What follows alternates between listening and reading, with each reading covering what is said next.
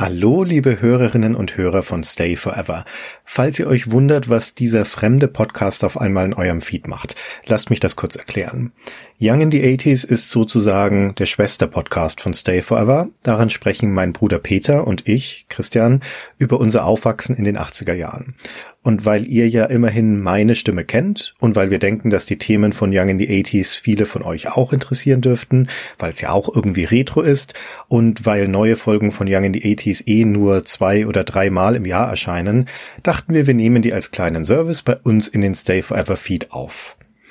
Ich hoffe, ihr habt Freude an der Folge. Falls ja, dann schaut gerne auf www.younginthe80s.de vorbei und hinterlasst uns einen Kommentar. Und falls nicht, dann, ja, dann schaut ihr da halt nicht vorbei. Aber nun viel Spaß mit Folge 34 von Young in the 80s über die drei Fragezeichen. Young in the 80s ein Podcast über die Jugendkultur und das Aufwachsen in den 80er Jahren. Von zwei ausgewachsenen Vorstadtkindern Christian und Peter Schmidt.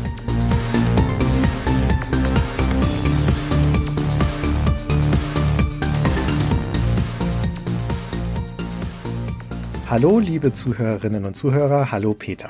Hallo, Christian. So, jetzt ist es soweit. Jetzt sind wir so weit mit unseren Themen gekommen, dass wir anfangen müssen zu remaken. Sachen aufzugreifen, die wir schon mal behandelt haben eigentlich.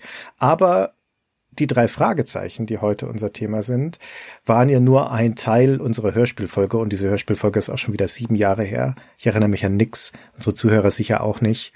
Wir erzählen im Wesentlichen das gleiche nochmal, nur in länger. Ja, Leben von alten Ruhm. wir fügen dem jetzt neuen Ruhm hinzu. Ich meine, das Thema ist zu uns gekommen. Du hast gesagt, du willst nicht. Ich habe gesagt, wir übernehmen jeden Fall.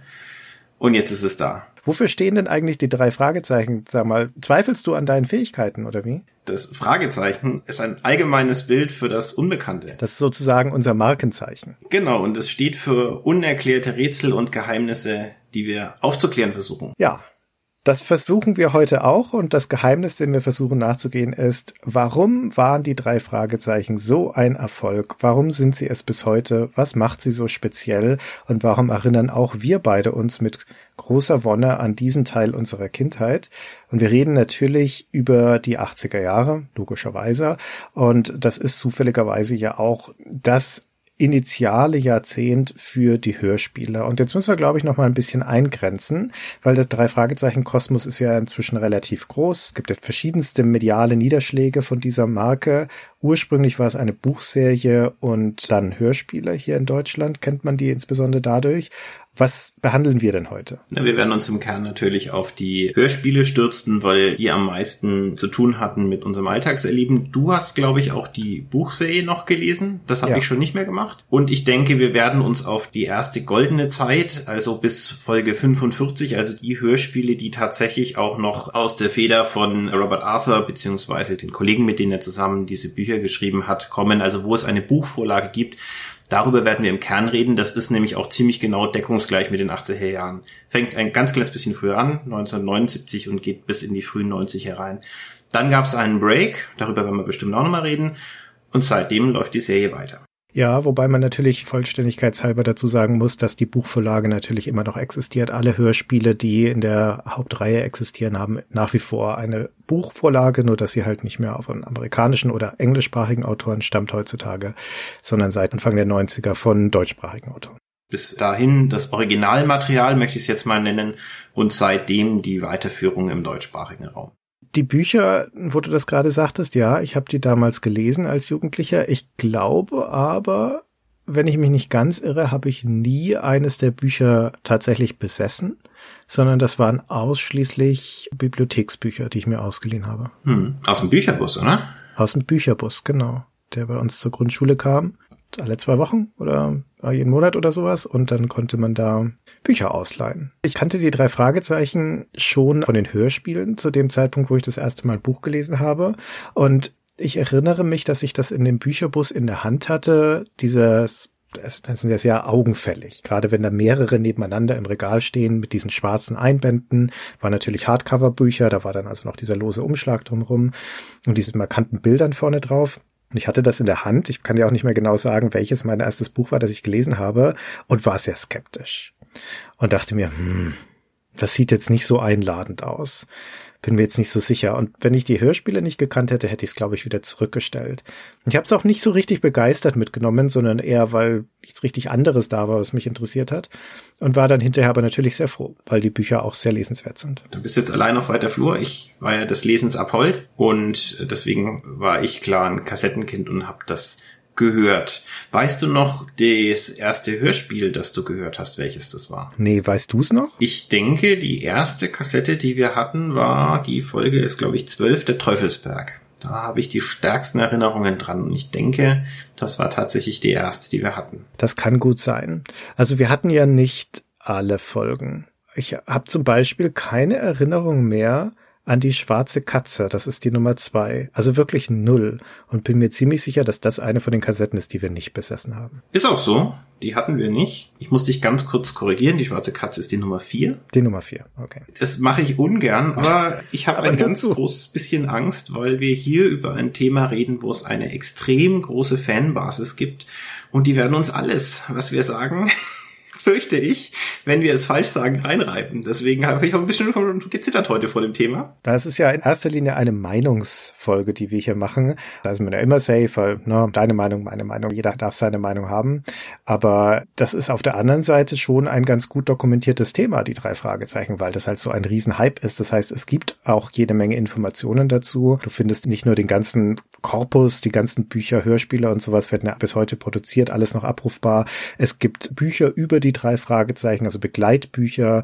Es gibt ein Bildband zum Beispiel mit den ganzen Covermotiven. Es gibt Podcasts darüber. Es gibt Interviews en masse mit den hiesigen Machern. Also wenn man sich intensiv mit den drei Fragezeichen auseinandersetzen möchte, dann mangelt es nicht an Material. Das auf jeden Fall. Um zu der schwarzen Katze zurückzukommen, die hatten wir nicht. Und ich habe ja zur Vorbereitung mich schon nochmal reingehört ins Övre. Also insbesondere die ersten, sagen wir 10, 20 Folgen habe ich alle nochmal gehört.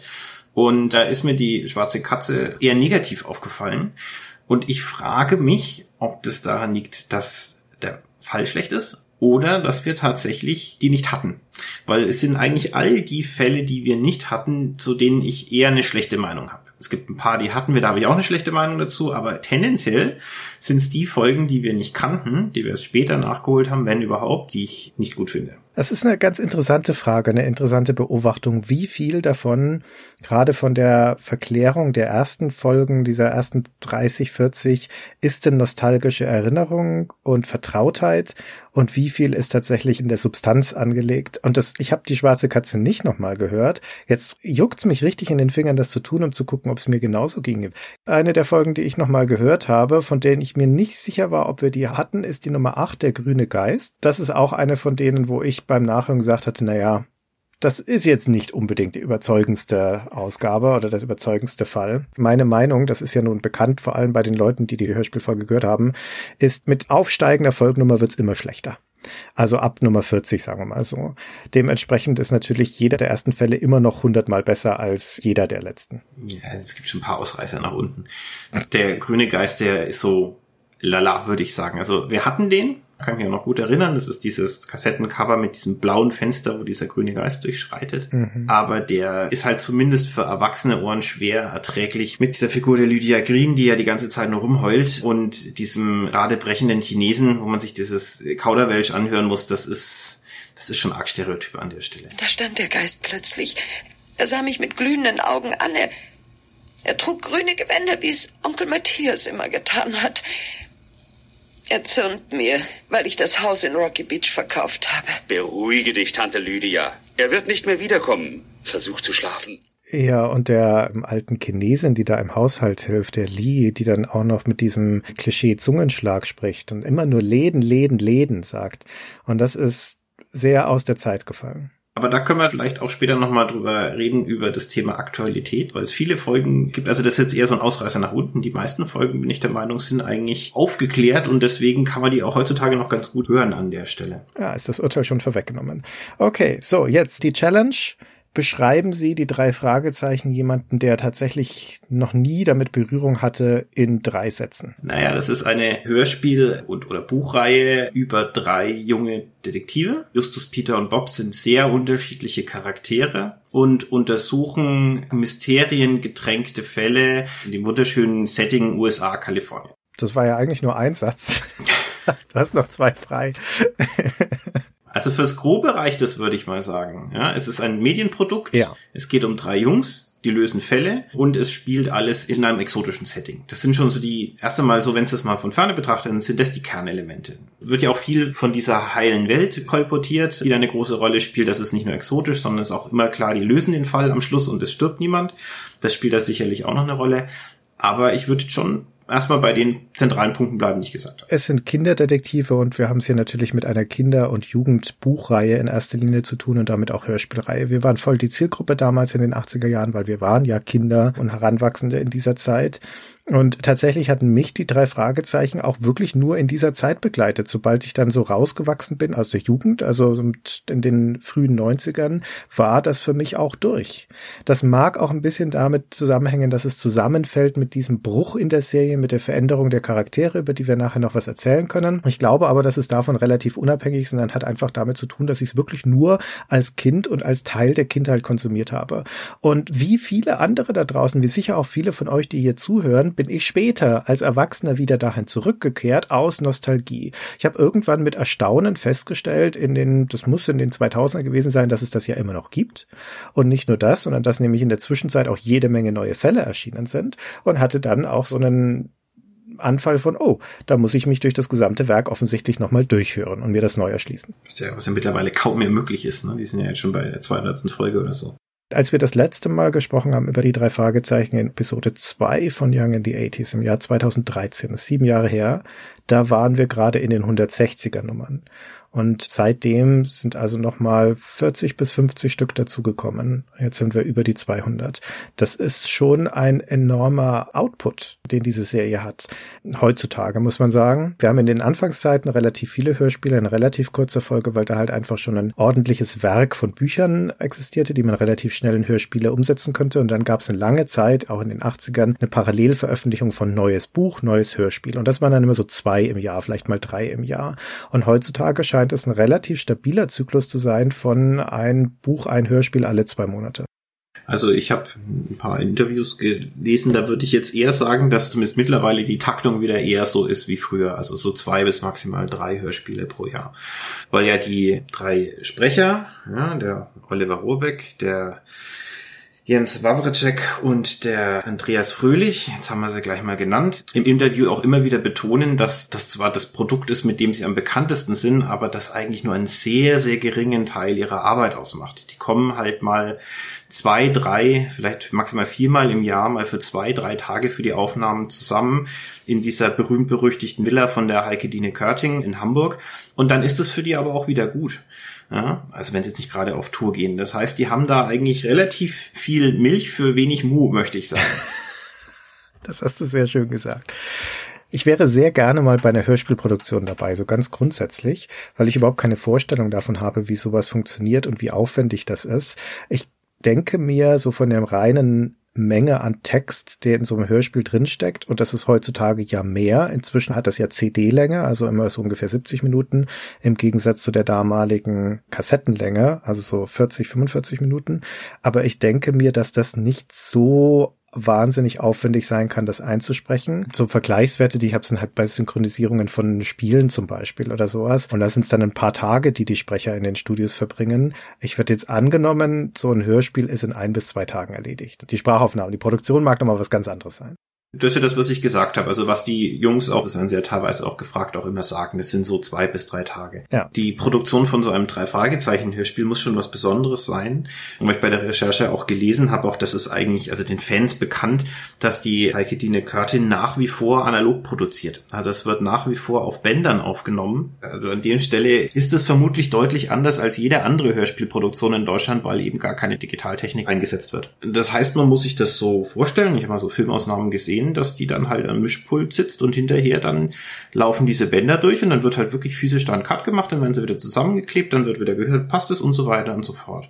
Und die Geräusche werden ja teilweise noch mit der Hand gemacht. Keine Ahnung, ne, wenn es dann irgendwie einen Knochen brechen soll, dann nehmen die eine Stange Sellerie und brechen den und dann hat man das Geräusch. Passiert ja ständig das Knochenbrechen. Das ist halt ein plastisches Beispiel, aber es gibt da wirklich viel Footage dazu, das man sich auch im Internet anschauen kann, wo die Frau Körting, die auch eine sehr offene Person ist, auch durch ihre Villa führt und wo man dann auch sieht, die hat kistenweise Zeug, irgendwas, Schlüssel, Metallteile, irgendwas und da steht dann immer quasi drauf, für welchen Ton das da ist.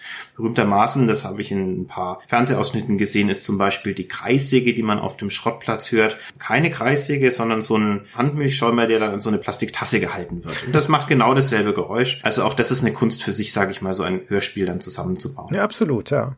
Und sie macht das ja seit den frühen 70er Jahren. Also es ist ja fast das gesamte Werk, das unter ihrer Aufsicht entstanden ist. Und ne, wenn es früher funktioniert hat, warum soll es nicht heute auch noch funktionieren? Ich habe jetzt mit der Produktion spezifisch der Hörspiele kein Problem. Ich würde sagen, es ist das gesamte Werk. Frau Körting ist ja mittlerweile eine hochbetagte Frau, aber die macht das weiter. Sie ist ja nicht nur für die drei Fragezeichen zuständig, sie hat ja auch noch andere Hörspiele. Aber das führt jetzt zu weit. Ich hatte das Gefühl, dass die schon eine ganz zentrale Figur dafür auch ist, was den Erfolg und die Qualität dieser Hörspiele angeht, weil sie das mit Herzblut macht. Ja, und die Autoren wollen wir mal nicht vergessen. Es gibt ja für jedes für diesen Hörspielen zwei Autoren, nämlich einmal den Originalautoren des jeweiligen Buches und dann den Skriptautoren für das Hörspiel, was ja zwei unterschiedliche Dinge sind. Und auch da ist die Autorschaft für die Skripte, wenn ich das richtig sehe, seit fast zwei Jahrzehnten in der Hand der gleichen Person, so nämlich von dem André Minninger. Und das steht vermutlich auch für eine gewisse Konstanz in der Produktion von den Fragezeichen Hörspielen jetzt spezifisch in den letzten, ja, fast 20 Jahren. Das wird ja auch immer als eine der wichtigsten Faktoren für diesen anhaltenden Erfolg gesehen, dass es tatsächlich von den Stimmen, von den Produzenten, von den Leuten, die dahinter stehen, dass es über Jahre hinweg eine Kontinuität gibt. Ja, und dass da nicht ausgetauscht wurde, ne? dass sie den Bob nicht 2003 ausgetauscht haben, sondern dass es immer noch dieselben Sprecher sind. Ich habe da ja eine zwiespältige Meinung dazu, aber das ist gar nicht das primäre Thema, sondern unser Thema soll natürlich die drei Fragezeichen der 80er Jahre von unserer Kindheit sein. Wo kommen die her? Du hast schon angefangen, es anzureißen. Da gab es einen amerikanischen Autor namens Robert Arthur. Äh, wer ist der Mann? Was gibt's über den zu erzählen? Naja, ich habe jetzt nicht wahnsinnig viel über ihn recherchiert. In erster Linie war er wohl Journalist und nur ein zweiter Autor. Und der kommt aus den USA 30er, 40er Jahren aus der Pulp-Literatur. Also der war zuerst Autor für Magazine und vermutlich hat sich da auch schon ein bisschen abgezeichnet, dieses Interesse am Mysteriösen, was ja in den drei Fragezeichen-Folgen immer eine sehr zentrale Rolle spielt. Und hatte auch über sein Schaffen tatsächlich auch Beziehungen zu Alfred Hitchcock was dann später noch wichtig wird, weil ja die ersten drei Fragezeichen sowohl Bücher als auch Kassetten unter diesem Hubrum von Alfred Hitchcock stehen. Ja, der ist ja da mit drauf, also Silhouette und hat in den Büchern, glaube ich, auch immer ein Vorwort. Und das kommt tatsächlich über eine geschäftliche Verbindung. Mutet ein bisschen seltsam an aus der deutschen Perspektive. Mir zumal damals, als ich noch ein Kind und Jugendlicher war, mit Ach und Krach auch hergeleitet, wer Alfred Hitchcock ist, ein Hollywood-Regisseur. Aber was der jetzt spezifisch mit dieser Serie zu tun haben soll, noch dazu von Jugendbüchern, war mir nicht einleuchtend in den 80er Jahren. Das erklärt sich auch besser, wenn man nochmal in die Zeit zurückgeht, wie diese Bücher entstanden sind, nämlich Mitte der 60er Jahre. Der erste Roman ist 64 erschienen. Und da sind wir in der Zeit, als erstens Alfred Hitchcock noch gelebt hat und zweitens mit auf dem Höhepunkt seines Ruhmes war. Als Filmregisseur, aber einfach auch als eine Ikone. Und er hat ja nicht nur Filme gemacht, sondern er hat vor allen Dingen auch sich selbst vermarktet und seinen Namen und sein Konterfei hergegeben für Lizenzprodukte. Deswegen sind in den USA in dieser Zeit eine ganze Reihe von Medien erschienen, die unter dem Label Alfred Hitchcock gelaufen sind. Zum Beispiel Magazine, aber auch eine Fernsehserie Alfred Hitchcock Presents und ganz andere Dinge. Und der Robert Arthur hat unter anderem für diese Fernsehserie auch gearbeitet als Autor. Das war auch die Verbindung zu Alfred Hitchcock. Und er hat dann letztendlich diese Lizenz erworben, äh, beziehungsweise über den Verlag wurde die erworben, wie sie halt für andere Produkte auch gegeben wurde. Es war aber von Anfang an Teil des Schaffensprozesses, weil der Robert Arthur sagte, okay, ich möchte jetzt eine Kinderbuchserie machen, in Abgrenzung aber zu anderen Kinderkrimis, die es damals in den USA schon gab, den Hardy Boys und Nancy Drew und sowas. Ich möchte als Alleinstellungsmerkmal, weil, wie gesagt, da gab es schon andere im Markt, möchte ich diese Alfred Hitchcock-Lizenz haben. Und diese Originalserie lief dann unter dem Titel The Three Investigators in den USA. Und wie gesagt, 1964 ging das los. Also um das auch nochmal an Klarheit zu sagen, der hat es lizenziert, aber der Alfred Hitchcock hat mit dem Produkt überhaupt nichts zu tun. Das war rein eine Sache von Robert Arthur, später dann noch von weiteren Autoren, als es dann populär geworden ist. Aber der Robert Arthur war halt derjenige, der diese Jugendkrimireihe aus der Taufe gerufen hat. Das erklärt übrigens auch, was mir damals als Leser auch nicht so klar war, warum ab dem Narbengesicht Hitchcock weg war. Da gab es keinen Alfred Hitchcock Presents mehr, da tauchte er nicht mehr auf, nicht als Erzähler, nicht als der Herausgeber oder Autor der Bücher. Im Deutschen wurde er sogar, war er auch auf als eine Autorenzeile stand sogar Alfred Hitchcock. Das war in den USA nicht der Fall. Aber die Erklärung dafür ist ganz einfach, dass die Lizenz nicht verlängert wurde. Der Alfred Hitchcock war da gestorben in der Zwischenzeit und der Verlag wollte einfach diese Gebühren nicht mehr abdrücken, dachte, es geht auch ohne. Und dann war es aus mit Hitchcock. Und dann hat man ja die Figur dieses Robert Hitfield eingeführt. Das fällt ja genau auf diesen Fallen Abendgesicht der in den USA wohl eine größere Rolle dann als Erzähler gespielt hat, aber in Deutschland ist es ja, hat sich das ja so nicht durchgesetzt. Da gibt's ja eigentlich dann einfach dann irgendwann nochmal neutralen Erzähler sozusagen. Also diese Three Investigators waren in den USA sehr populär und haben es da dann auch im Laufe der Zeit auf Dutzende von Bänden gebracht, auch deswegen, weil der Robert Arthur schon relativ früh vorhergesehen hat, dass er das nicht alleine stemmen kann, also diese Buchreihe regelmäßig mit Fällen auszustaffieren. Ich glaube, er hat insgesamt zehn oder elf Bände beigetragen und der ganze Rest stammte dann von anderen Autoren, also durchaus auch wechselnden Autoren, manche haben mehr Bücher beigesteuert, manche weniger, manche auch nur eins, aber es war nie ein Autorenwerk in dem Sinne, wie jetzt zum Beispiel Agatha Christie oder sowas, wo eine Person eine Romanserie geschrieben hat, sondern das war eine Reihe von Büchern, für die das Grundgerüst also sozusagen die Stilbibel immer die gleiche war, aber die von unterschiedlichen Autoren gestaltet werden konnte, wie bei Pulp Magazin ja letztendlich auch. Und dann war es erfolgreich in Deutschland. Erst hat der Kosmos Verlag ab 1968 die Bücher lizenziert und rausgebracht und ab 1979 der Europa Verlag dann die Hörspiele. Weißt du, wie die da drauf gekommen sind? Nee, ich weiß nicht, wie die darauf gekommen sind. Vermutlich hat man halt einfach nur den Markt beobachtet. Also ab den 70er Jahren, dann in die 80er Jahre rein, war ja die Kassette das Medium, die sowas überhaupt erst möglich gemacht hat. Also es war die Zeit, in der das Hörspiel als neues, spannendes, man kann sich ja kaum mehr vorstellen, aber spannendes Medium hinzukam. Und da haben diese Verlage natürlich auch nach Stoff gesucht, denke ich, den man einfach auch lizenzieren konnte. So wird das gewesen sein. Der Europa Verlag hatte ja eine Hörspielsparte zu dem Zeitpunkt schon seit geraumer Zeit.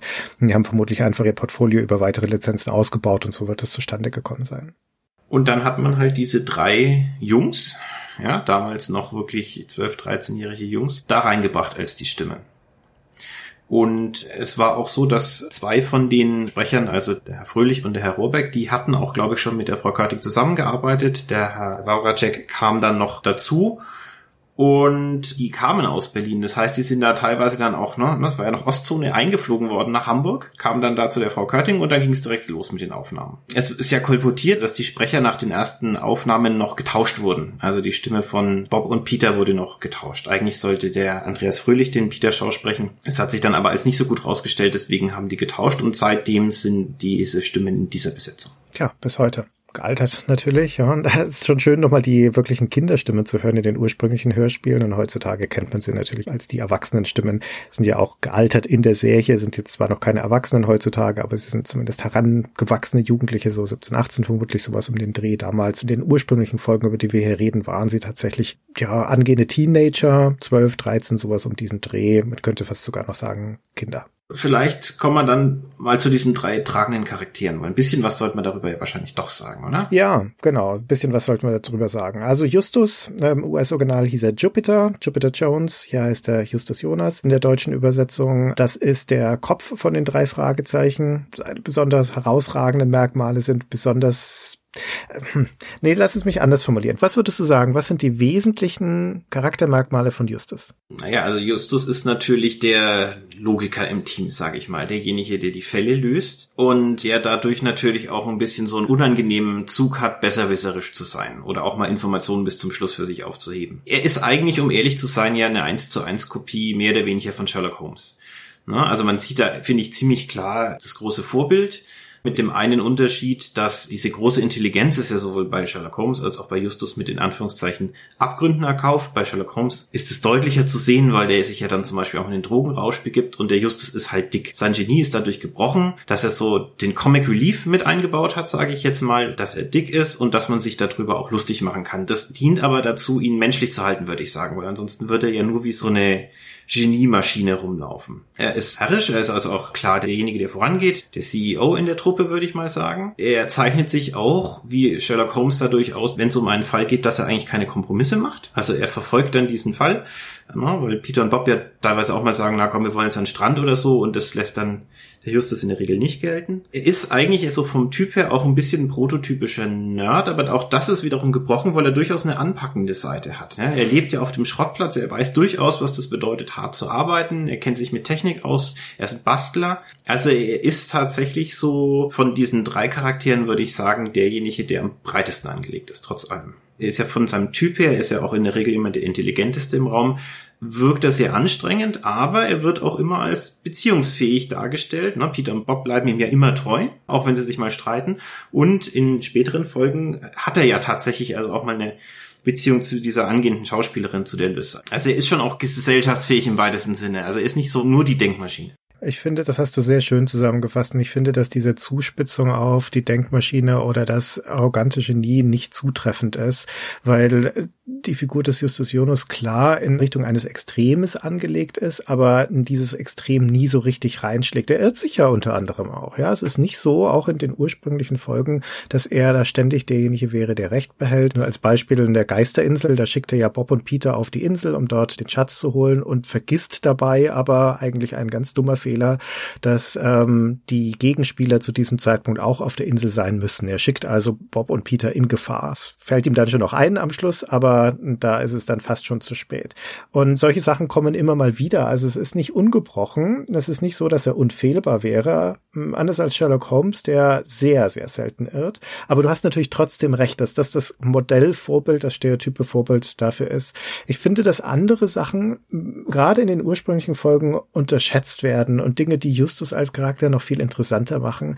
Außer der Tatsache, dass er halt einfach ein sehr schlauer Kopf ist und dass er viele Dinge vorausahnt. Aber es ist ja wie bei einem wirklich guten Detektiven bei ihm nicht nur diese passive Lösungsfähigkeit. In Sherlock Holmes, um das nochmal heranzuziehen, da gibt es ja zwei geniale Charaktere. Das sind ja Brüder. Es gibt den Sherlock Holmes und es gibt den Mycroft und sein Bruder ist berühmterweise mindestens genauso schlau wie Sherlock Holmes. Der eine Unterschied, der einzige wesentliche Unterschied zwischen den beiden ist, dass Mycroft im Diogenes Club sitzt und sich da nie rausbewegt. Der weiß zwar alles, der tut aber nichts damit. Oder er muss schon wirklich die Kacke am Dampfen sein, damit er sich mal aus seinem Sessel erhebt. Wogegen Sherlock Holmes halt einfach raus ausgeht. Und das ist ein ganz wesentliches Merkmal auch von Justus, weil Justus ist ein handelnder Charakter. Und er ist nicht nur ein handelnder Charakter, er ist jemand, der sehr eigenständig handelt, sehr kompetent handelt, mindestens auf dem Souveränitätsniveau eines Erwachsenen, wenn nicht darüber hinaus, mit großer Selbstverständlichkeit.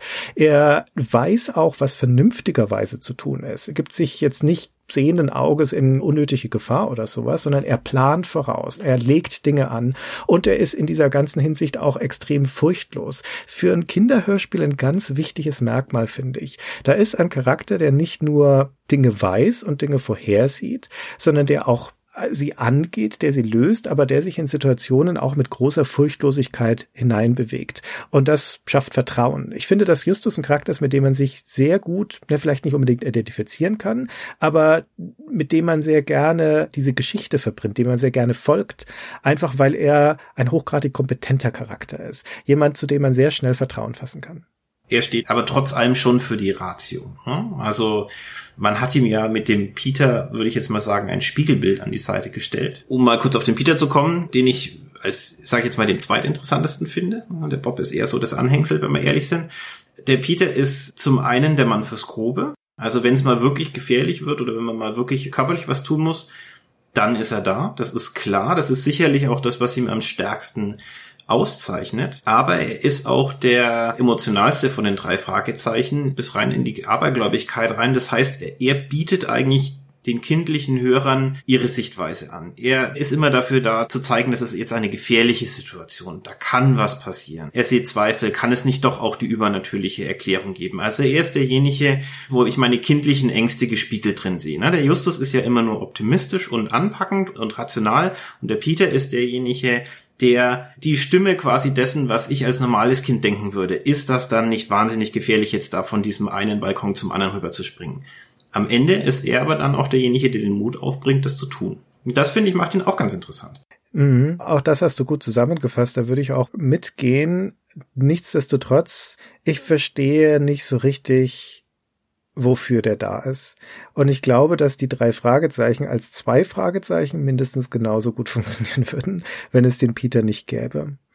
Weil, und das ist vielleicht ein Problem in dieser Figurenkonstellation, der Peter sehr wenig beiträgt, was nicht Justus oder Bob auch schon haben.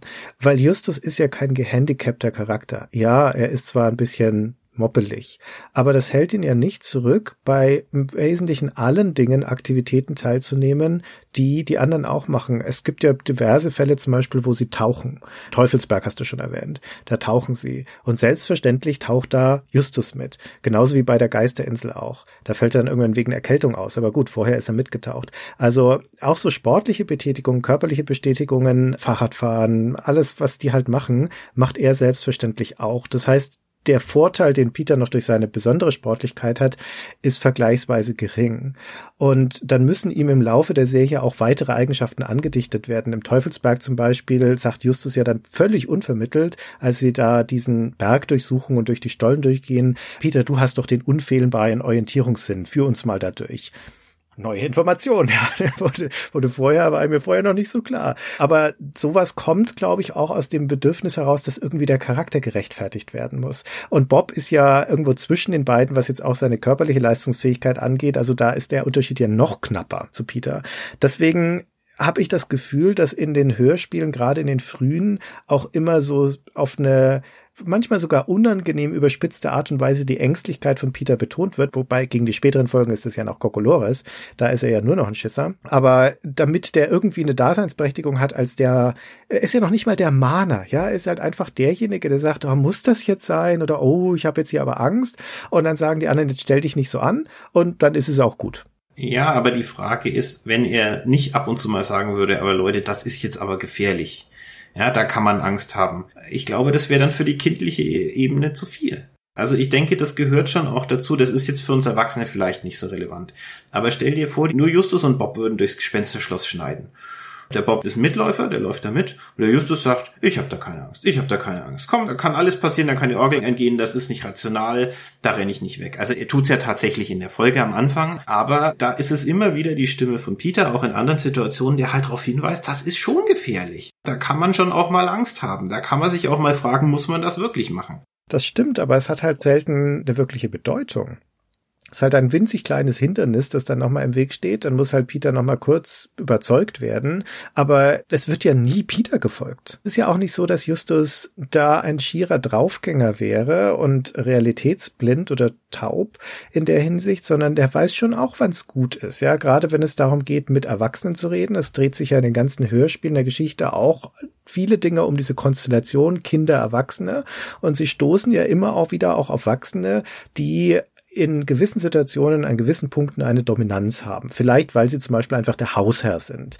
Ja, oder weil ihnen der Grund gehört, auf dem die gerade unterwegs sind oder sonst irgendwas.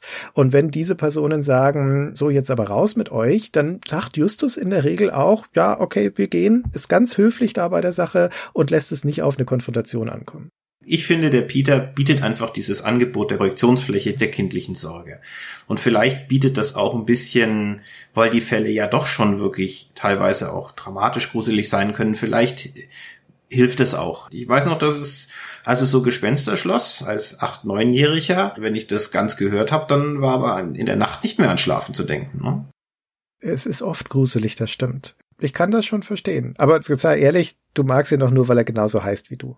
Ja, und es ist eine super Sportskanone und so. Wenn es hart auf hart kommt und Action gefragt ist, dann ist es schon er. Also das muss man schon sagen. Also die Kohlen da aus dem Feuer holen, wenn es darum geht, die Action zu machen, das macht schon er. Das macht nicht der Bob und das macht auch nicht der Justus. Auch wenn die sich beteiligen, was ich übrigens auch ganz gut finde, dass sowohl der Justus und der Bob auch sportlich genug sind, dass die schon relativ auf Augenhöhe sind. Ja, das wäre auch total blöd, wenn der Justus nie mit könnte. Ja, das Handicap von Justus ist kurioserweise weniger, ein, das in ihm angelegt ist, sondern es ist seine Verpflichtung auf dem Schrottplatz, dass er von seinem Onkel Titus und seiner Tante Mathilda in erster Linie so häufig eingespannt wird, um dort mit anzupacken. Und das ist ja, wenn er mal irgendwo nicht mit kann oder nicht dabei ist, ist das ja fast immer der Grund.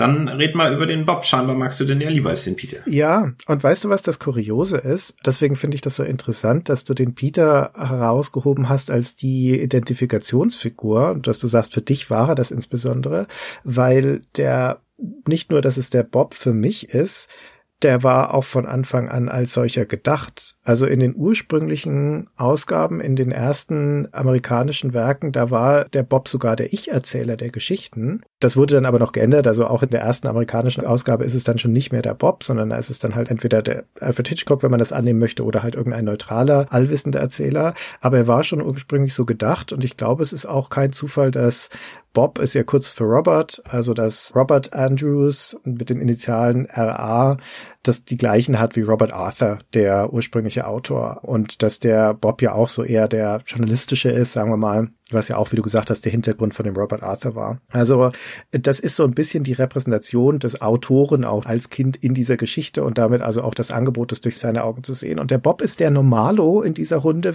Der hat weder die stark positiven Eigenschaften, die starken herausgehobenen Kompetenzen von Justus, noch hat er diesen negativen Einschlag, wenn man das so sagen möchte, dieses Furcht furchtsame, angsthäsliche von einem Peter, sondern der ist halt einfach der normale. Der hat auch das ausgeprägteste häusliche Umfeld, von dem erfährt man auch immer wieder was von seiner Familie und sowas. Und der ist derjenige, der vor allen Dingen der Wissensbeschaffung dient. Recherchen und Archiv ist ja auch seine Bezeichnung und er ist der, der in die Bibliothek fährt, der ins Zeitungsarchiv fährt, der Leute befragt, der Informationen beschafft und dadurch dann maßgeblich zum Verständnis der Situation beiträgt. Nicht unbedingt immer zur Lösung des Falls, das ist ja Justus Aufgabe, aber zu verstehen, was überhaupt der Fall bedeutet, was der Kontext ist, wer die Leute, die Beteiligten sind, was die Situation ist und so weiter, das ist ganz oft die Aufgabe von Bob dadurch, dass er eben auch der ausgeglichenste von den dreien ist, ist er auch derjenige, der dann vermitteln kann, wenn die beiden Pole, Peter und Justus, aufeinandertreffen.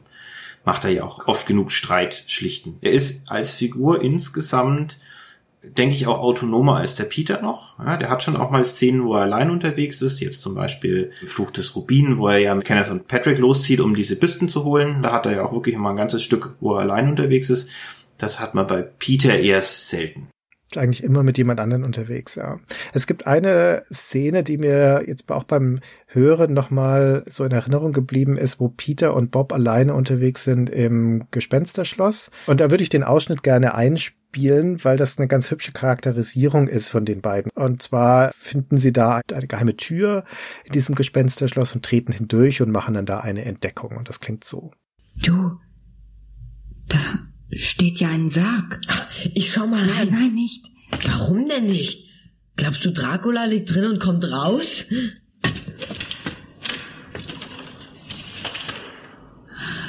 Ein Skelett. Ein richtiges Skelett. Das liegt meistens in einem Sarg. Sei bloß still. Und ich finde das deswegen einen hübschen Ausschnitt, weil auf der einen Seite natürlich hier nochmal Peter sehr typisch in seiner Vorsicht und seiner Ängstlichkeit dargestellt ist und Bob ihr aber auch nochmal in der Rolle von so einer Art kleinem Justus, also von jemandem, der halt auch etwas Zupackendes hat. Diese Furchtlosigkeit in dieser Situation und vor allen Dingen einen sehr rationalen Einschlag. Ja, was soll in einem Sarg denn anderes drin sein als ein toter Mensch? Und tote Menschen sind per se nicht gefährlich. Und das ist deswegen, finde ich, auch wieder eigentlich eine sehr schöne Identifikation Galionsfigur für einen gerade kindlichen Zuhörer, weil diese Angst, die, da stimme ich dir schon zu, es ist gut, dass die da ist in Peter, aber die wird sofort gebrochen von dieser anderen Identifikationsfigur von Bob, der mit einem sehr logischen, nüchternen Einschlag sagt, ja, aber es ist eine irrationale Angst. Es gibt keinen Grund, hier ängstlich zu sein. Und das Ganze auch noch mit einem hübschen, so einem, so einem humoristischen Zungenschlag präsentiert. Also ich habe geschmunzelt, als ich diese Stelle gehört habe das sind schon die drei maßgeblichen Charaktere. Ich weiß noch, dass wir damals in der Hörspielfolge auch drüber geredet hätten, welcher von den dreien wir gerne wären. Du hast damals, glaube ich, Bob gesagt. Ich habe, glaube ich, Peter gesagt. Willst du deine Meinung ändern? Also, Peter möchte ich nicht sein. Aber ich hätte jetzt auch nichts dagegen, Justus zu sein. Das ist natürlich jetzt keine realistische Frage, aber ja, na, ich würde bei Bob bleiben. Ist schon okay. Dass mir den Peter ein bisschen zerredet, das weiß ich nicht. Na, ich bleib schon dabei. Er hat einen schönen Namen. Ich glaube, dass du, wenn man diese Frage jetzt, wenn wir die jetzt unserer Zuhörerschaft vorlegen würden und würden dann gucken, wie viele Justusse, Peters und Bobs laufen dann da durch die Gegend, dann wärst du im exklusivsten Grüppchen, würde ich sagen. Da gibt's nicht so viele. Also wir haben über die Charaktere geredet. Da gibt's jetzt natürlich noch mehr, aber ich glaube, die drei sind schon die entscheidenden.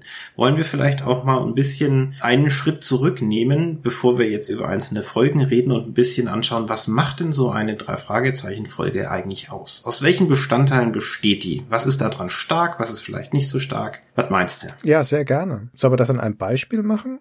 Die Beispiele ergeben sich dann, glaube ich, ganz automatisch. Genau. Ja, okay. Ich fange mal an, noch bevor man die Kassette eingelegt hat, blinken einem ja Titel und Cover entgegen. Mhm. Jetzt weiß ich ja, du bist ja jemand, der die steile These vertritt, 90 Prozent des Erfolges von einem Produkt hängen vom Titel und vom Cover ab. Ja. Was sagst du denn zu der Covergestaltung und zu der Titelgestaltung, weil die ja eigentlich auch immer mehr oder weniger gleich ist von den drei Fragezeichen? Ist das aus deiner Sicht gut gemacht oder nicht?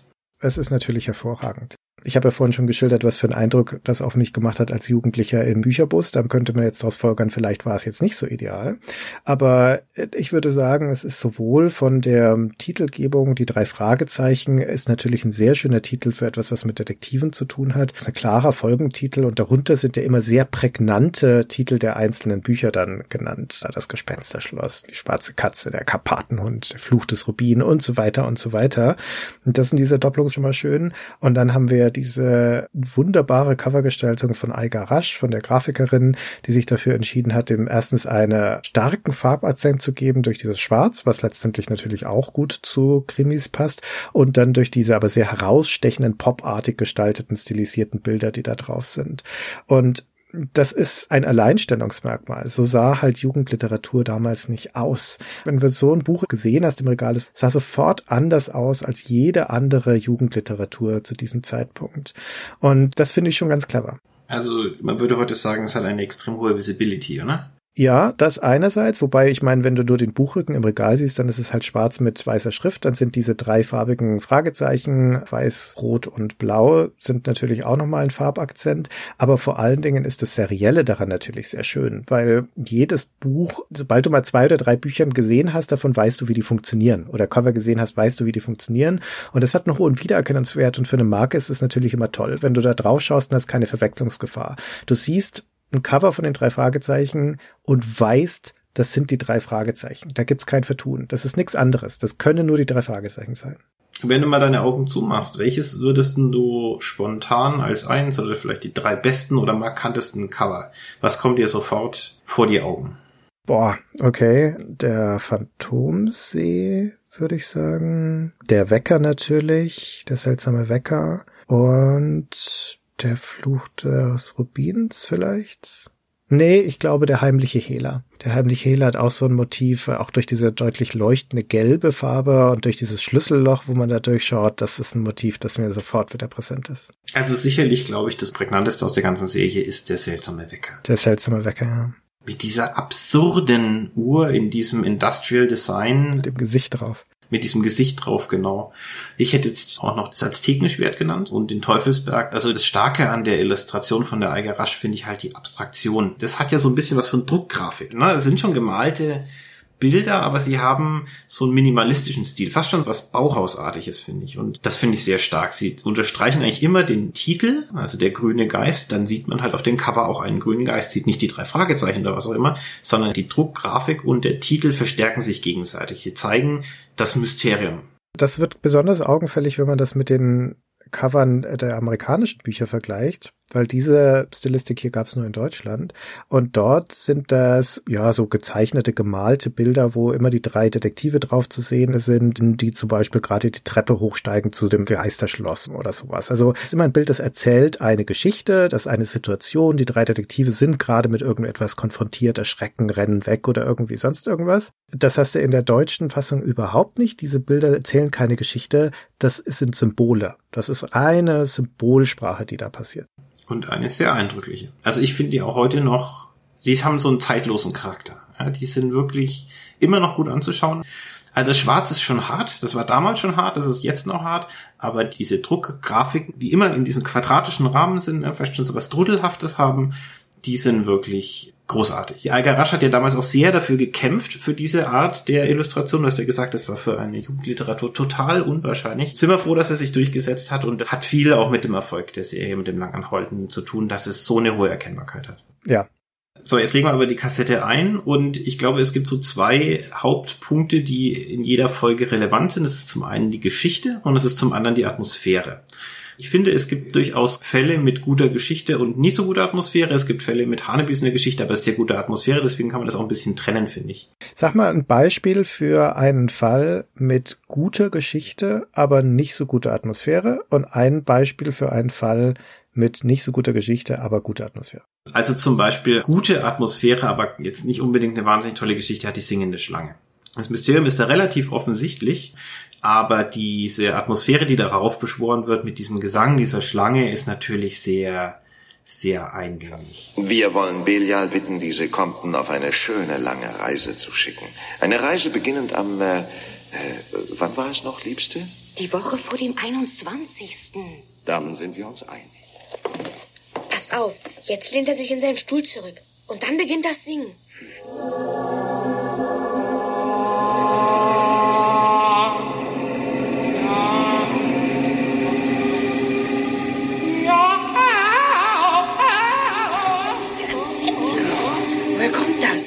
Okay, und jetzt das Umgekehrte, gute Geschichte, nicht so tolle Atmosphäre? Mm, das ist natürlich schon, schon schwieriger. Wie wär's denn mit dem Karpatenhund? Na, der Karpatenhund, der ist doch auch atmosphärisch toll. Der hat doch dieses Kammerspielartige. Und hat keine so tolle Geschichte, also eigentlich ist es eher. er hat eine großartige Geschichte, die Auflösung ist blöd, aber wenn, dann wäre das super Atmosphäre und auch nicht so tolle Geschichte. Also man findet eher tatsächlich gute Atmosphäre und schlechte Geschichte. Oder mal beides schlecht. Also das Narbengesicht zum Beispiel, da ist sowohl die Geschichte als auch die Atmosphäre bescheuert. Okay, was ist mit der besten Folge von allen, der gefährlichen Erbschaft? Ja, die ist super, ne? ist da die Atmosphäre gut? Ja, also es kommt halt drauf an, wie man Atmosphäre definiert, aber ich finde schon, das hat ja dieses Schnitzeljagdartige und das kommt schon rüber. Und dieser leichte Hauch von Australien-Flair, auch der kommt rüber, deswegen würde ich das schon sagen, ist atmosphärisch gut. Ja. Ist aber sicherlich nicht so dicht wie jetzt zum Beispiel bei der flüsternden Mumie, die ja wirklich Ägypten und Gefahr atmet ja von vorne bis hin. Ja, dann hilf uns mal zu verstehen. Was macht für dich eine gute Atmosphäre aus? Eine gute Atmosphäre ist dann, wenn der Ort der Handlung wenn der gut dargestellt ist. Also es gibt ein Beispiel aus den neueren Folgen, da gibt's diese Folge, oh, wie heißt denn das, der, der Pissenteufel oder sowas. Es ist jetzt eine so okayische Geschichte, aber die spielt in so einem Skiresort und allein durch die Klangkulisse hat man dieses Gefühl, ja, wir sind in den Bergen, ja, da wird Ski gefahren. Das finde ich, da wird eine gute Atmosphäre ausgebreitet. Ist das nicht eher die Inszenierung dann? Ja, die Klangkulisse, die Inszenierung. Von mir ist auch das. Okay, also Atmosphäre ist schon mal ein wichtiger Punkt. Ich meine, wenn wir jetzt gesagt hätten, das sind in erster Linie Kriminalgeschichten, Detektivgeschichten, dann sollte das zentrale Element sein, so eine Art Knobelspannung, also so eine Frage, okay, was ist jetzt wohl die Auflösung von diesem Fall?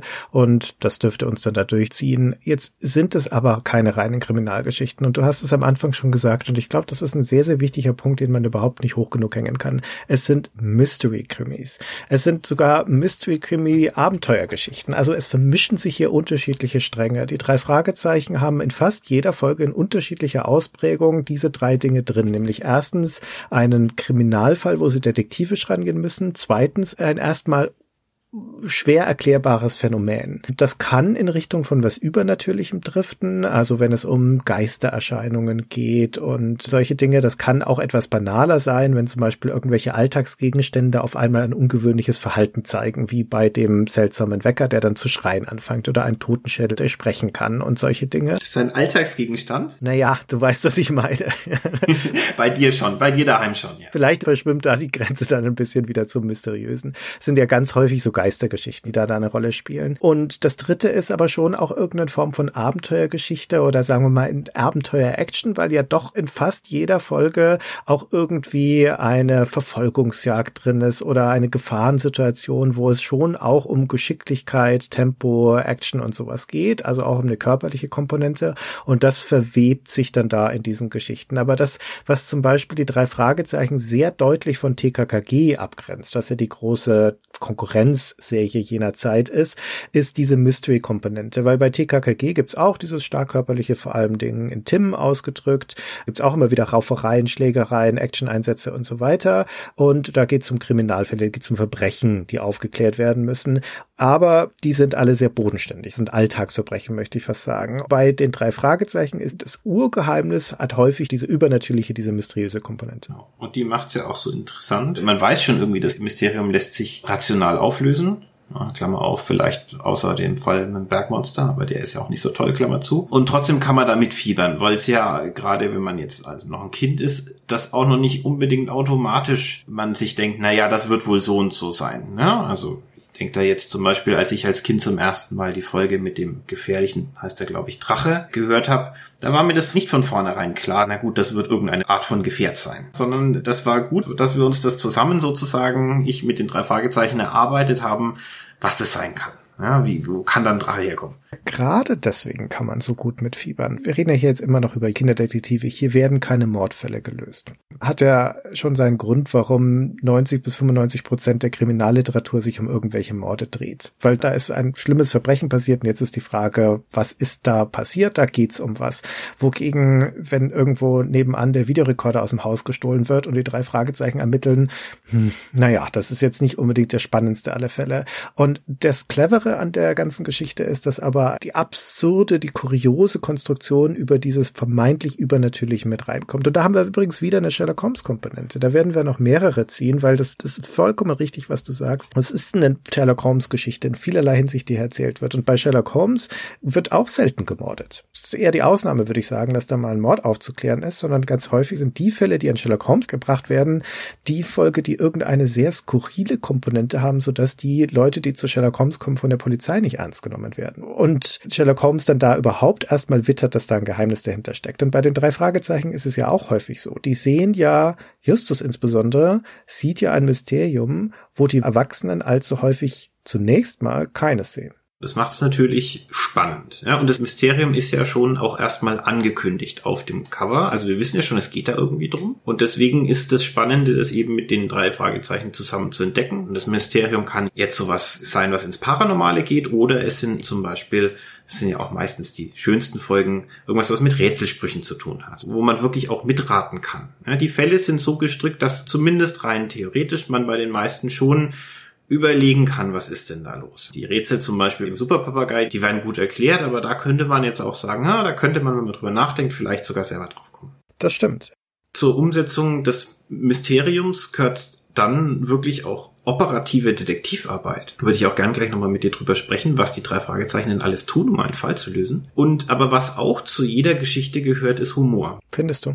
Ja, also zumindest, das ist immer der Abschluss, also oder oder meistens. Ganz zum Schluss wird in der Regel immer gelacht in den Folgen. Sei es, weil sich Justus über den Gegenspieler lustig macht, weil er ihn übertäubelt hat, oder sei es, weil, also meistens ist ja der Grund für Humor der Justus, wo sie sich halt entweder über seine Leibesfülle lustig machen oder seine Vergangenheit, wo er dieses Pummelchen gespielt hat im Kinderfernsehen. Und auch da, finde ich, wird es immer wieder gebrochen.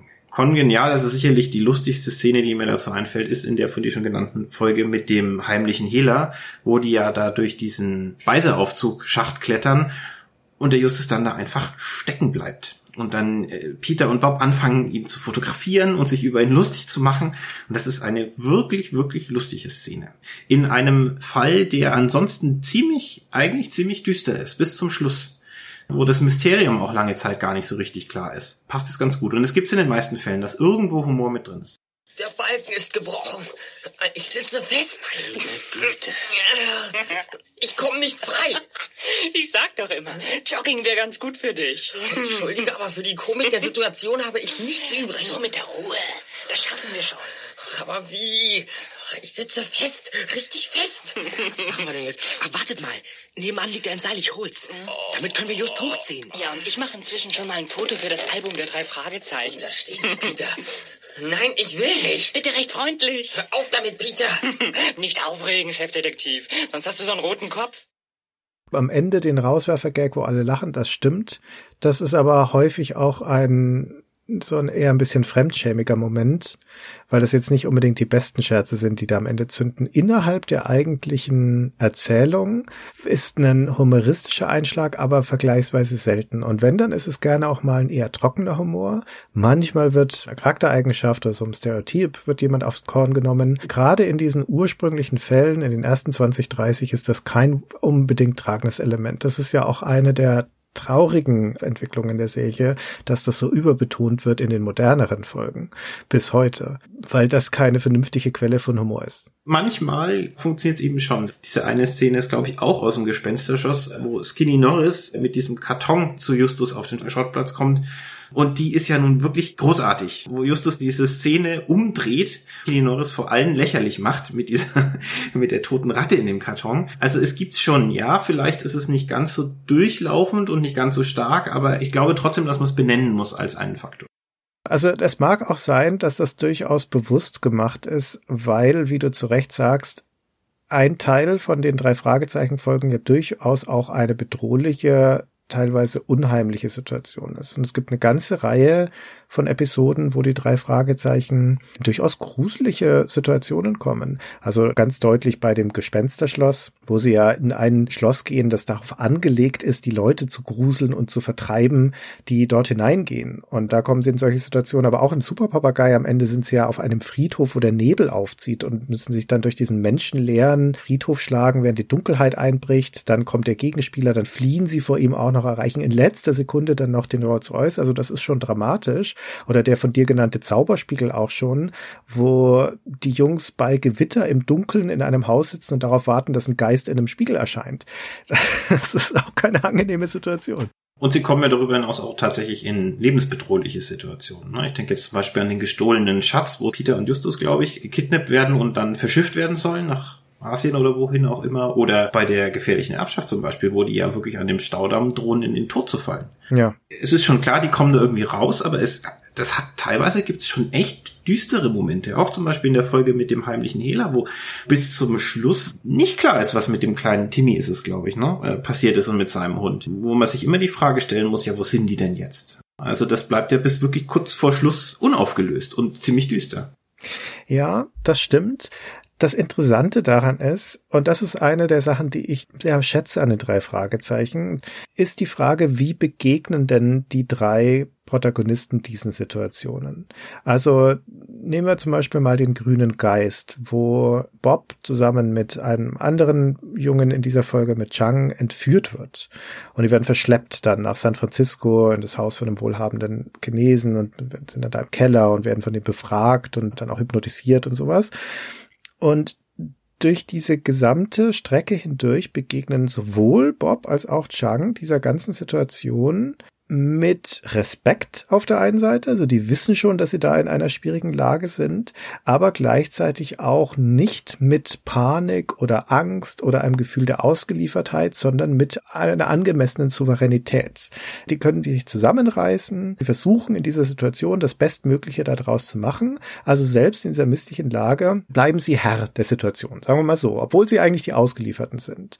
Das finde ich sehr angenehm, weil wenn man diese Geschichten nachlässiger erzählt, erzählen wollte, dann könnte man das auch ganz anders machen. Ja, dann könnte man das nutzen als einen Moment, um diese emotionale Ausgeliefertheit da stärker auszuspielen, um da Panik und Furcht und Angst und so weiter in den Vordergrund zu stellen, um sie wieder als Kinder quasi zu charakterisieren. Und das macht die Serie aber nicht. Also da gibt es in solchen Momenten eigentlich keinen Unterschied zwischen Kind und Erwachsener. Erwachsene hätten da auch nicht besser gehandelt in so einer Situation. Also der grüne Geist ist keine so tolle Geschichte meiner Meinung nach, aber es hat eine der besten Ideen, die ich nach wie vor ganz hervorragend finde, weil am Ende Bob und Chang ja dadurch entdeckt werden, dass Bob aus dem Lieferwagen, äh, an dem sie da wieder zurücktransportiert werden, die sind immer noch Gefangene, Zettel rausschmeißt. Und einen von den Zetteln finden dann Justus und die anderen und dann steht da drauf, wo sie hinfahren und eine Ziffer.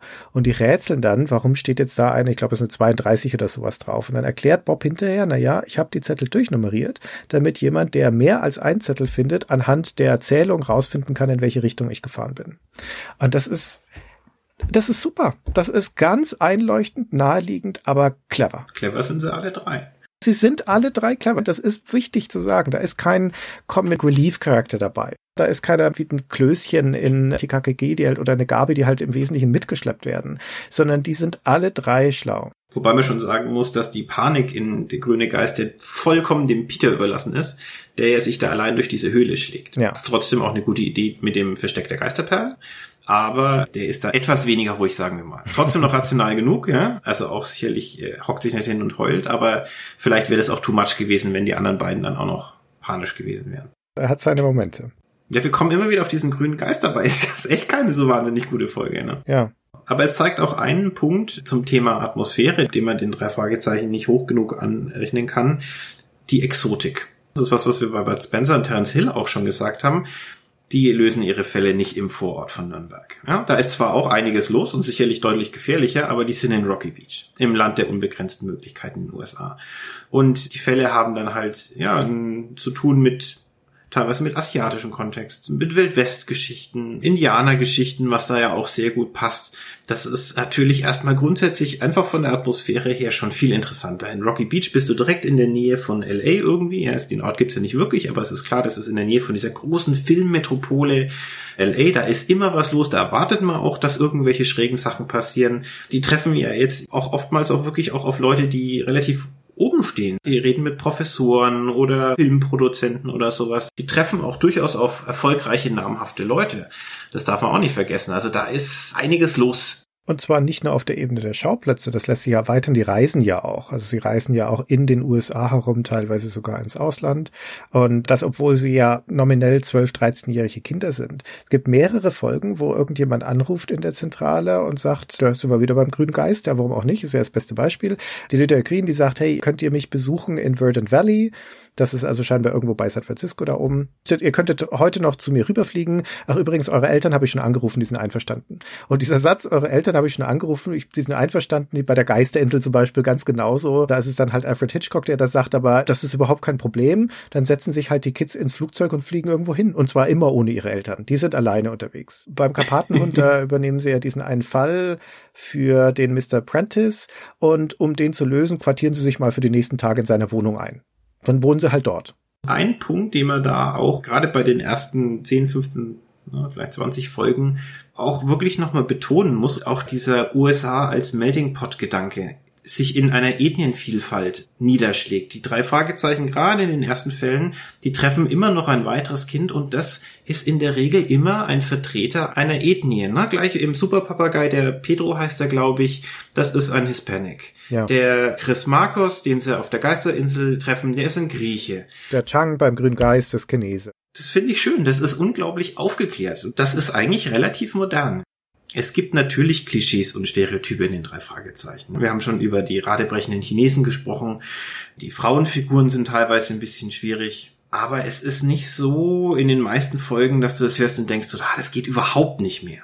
Du sagtest schon, Detektivarbeit wird ja dann geleistet. Wie lösen die drei Fragezeichen ihre Fälle? Die äh, drei Fragezeichen gehen tatsächlich mit, ich würde mal sagen, echter Detektivarbeit an ihre Fälle ran. Also zum Beispiel, sie observieren zum Beispiel, um nochmal auf den heiligen Hela hinzukommen, da verfolgen sie ja diesen Much, den sie eine Zeit lang verdächtigen, ja, der sich als dann dieser Hundedieb entpuppt. Auch eine wahnsinnig komische Szene dann übrigens. Oder sie verfolgen bei den rätselhaften Bildern zum Beispiel diesen zwielichtigen Mr. de Groot, den sie am Anfang nicht einordnen können. In den höheren Folgen verfolgen sie auch mal mit dem Auto zum Beispiel Leute, ja, das gibt's jetzt in den ersten Folgen noch nicht. Oder auch wirklich, also vielleicht der klassischste Fall einer Observation, und das finde ich wahnsinnig spannend, ist im Fall die Perlenvögel, wo die sich am Strand auf die Lauer legen vor dieser Perlenzucht und einfach erst einmal stundenlang nur beobachten, was passiert denn da eigentlich?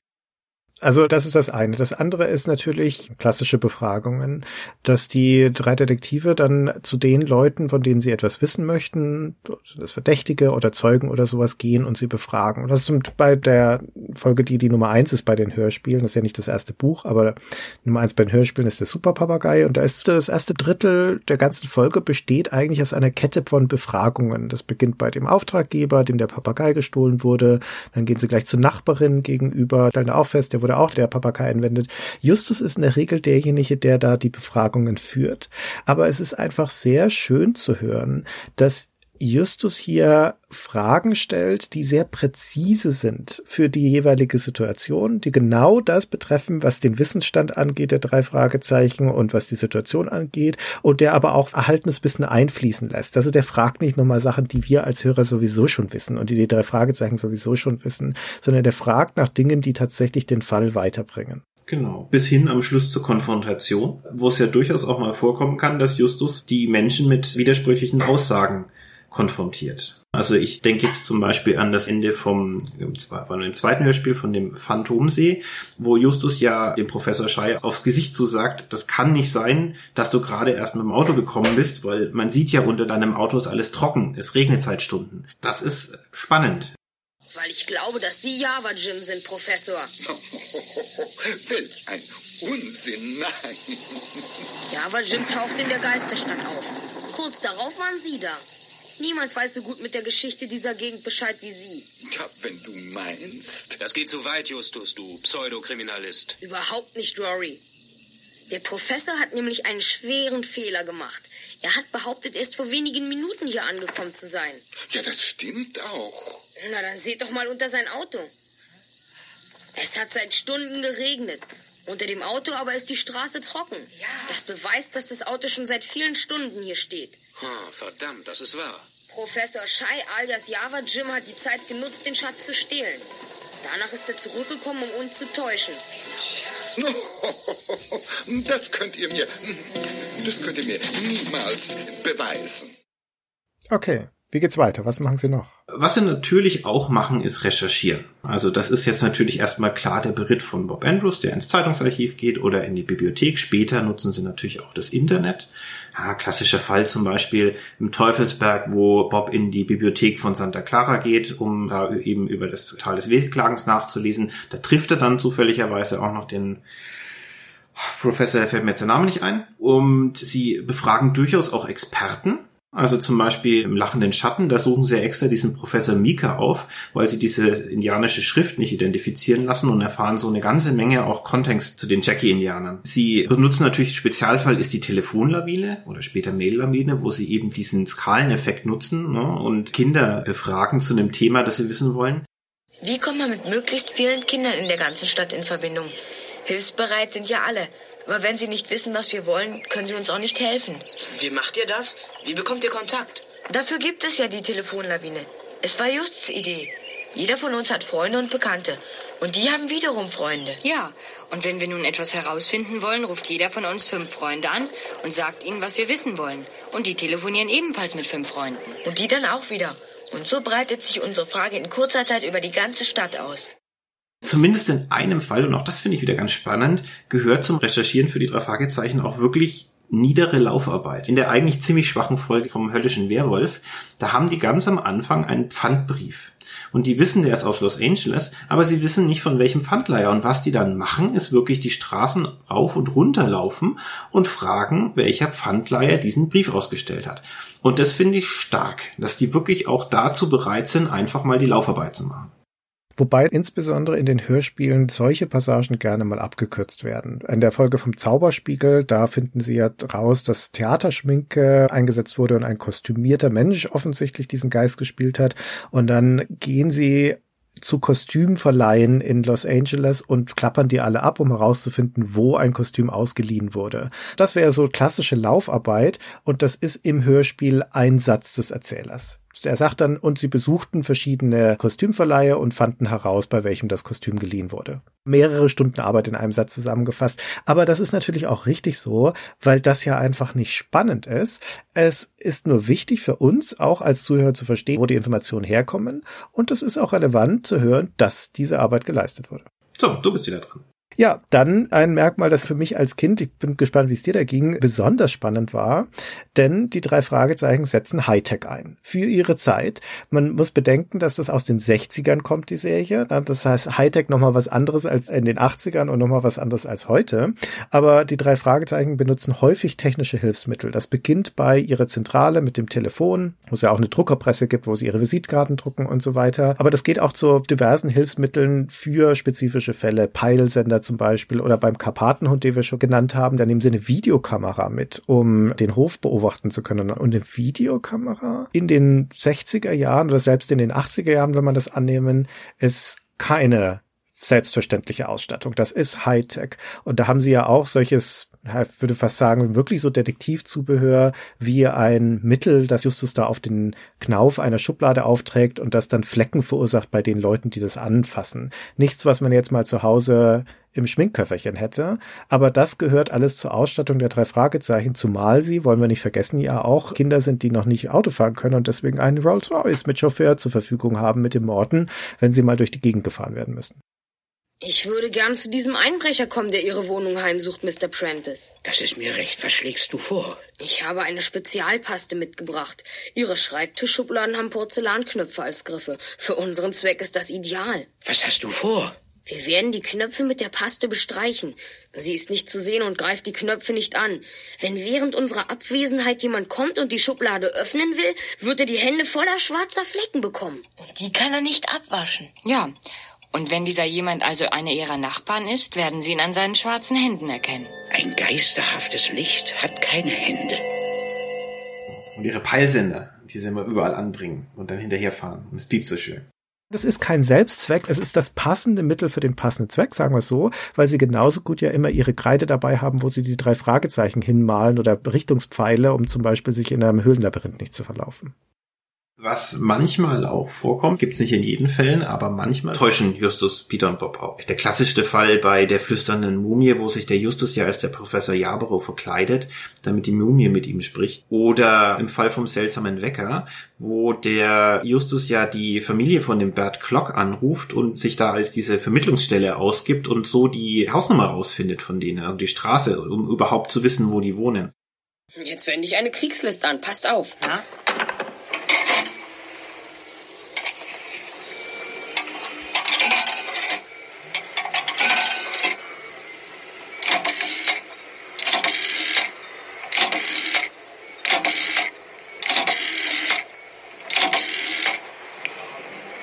Guten Tag, hier ist das Veranmeldeamt, Störungsstelle.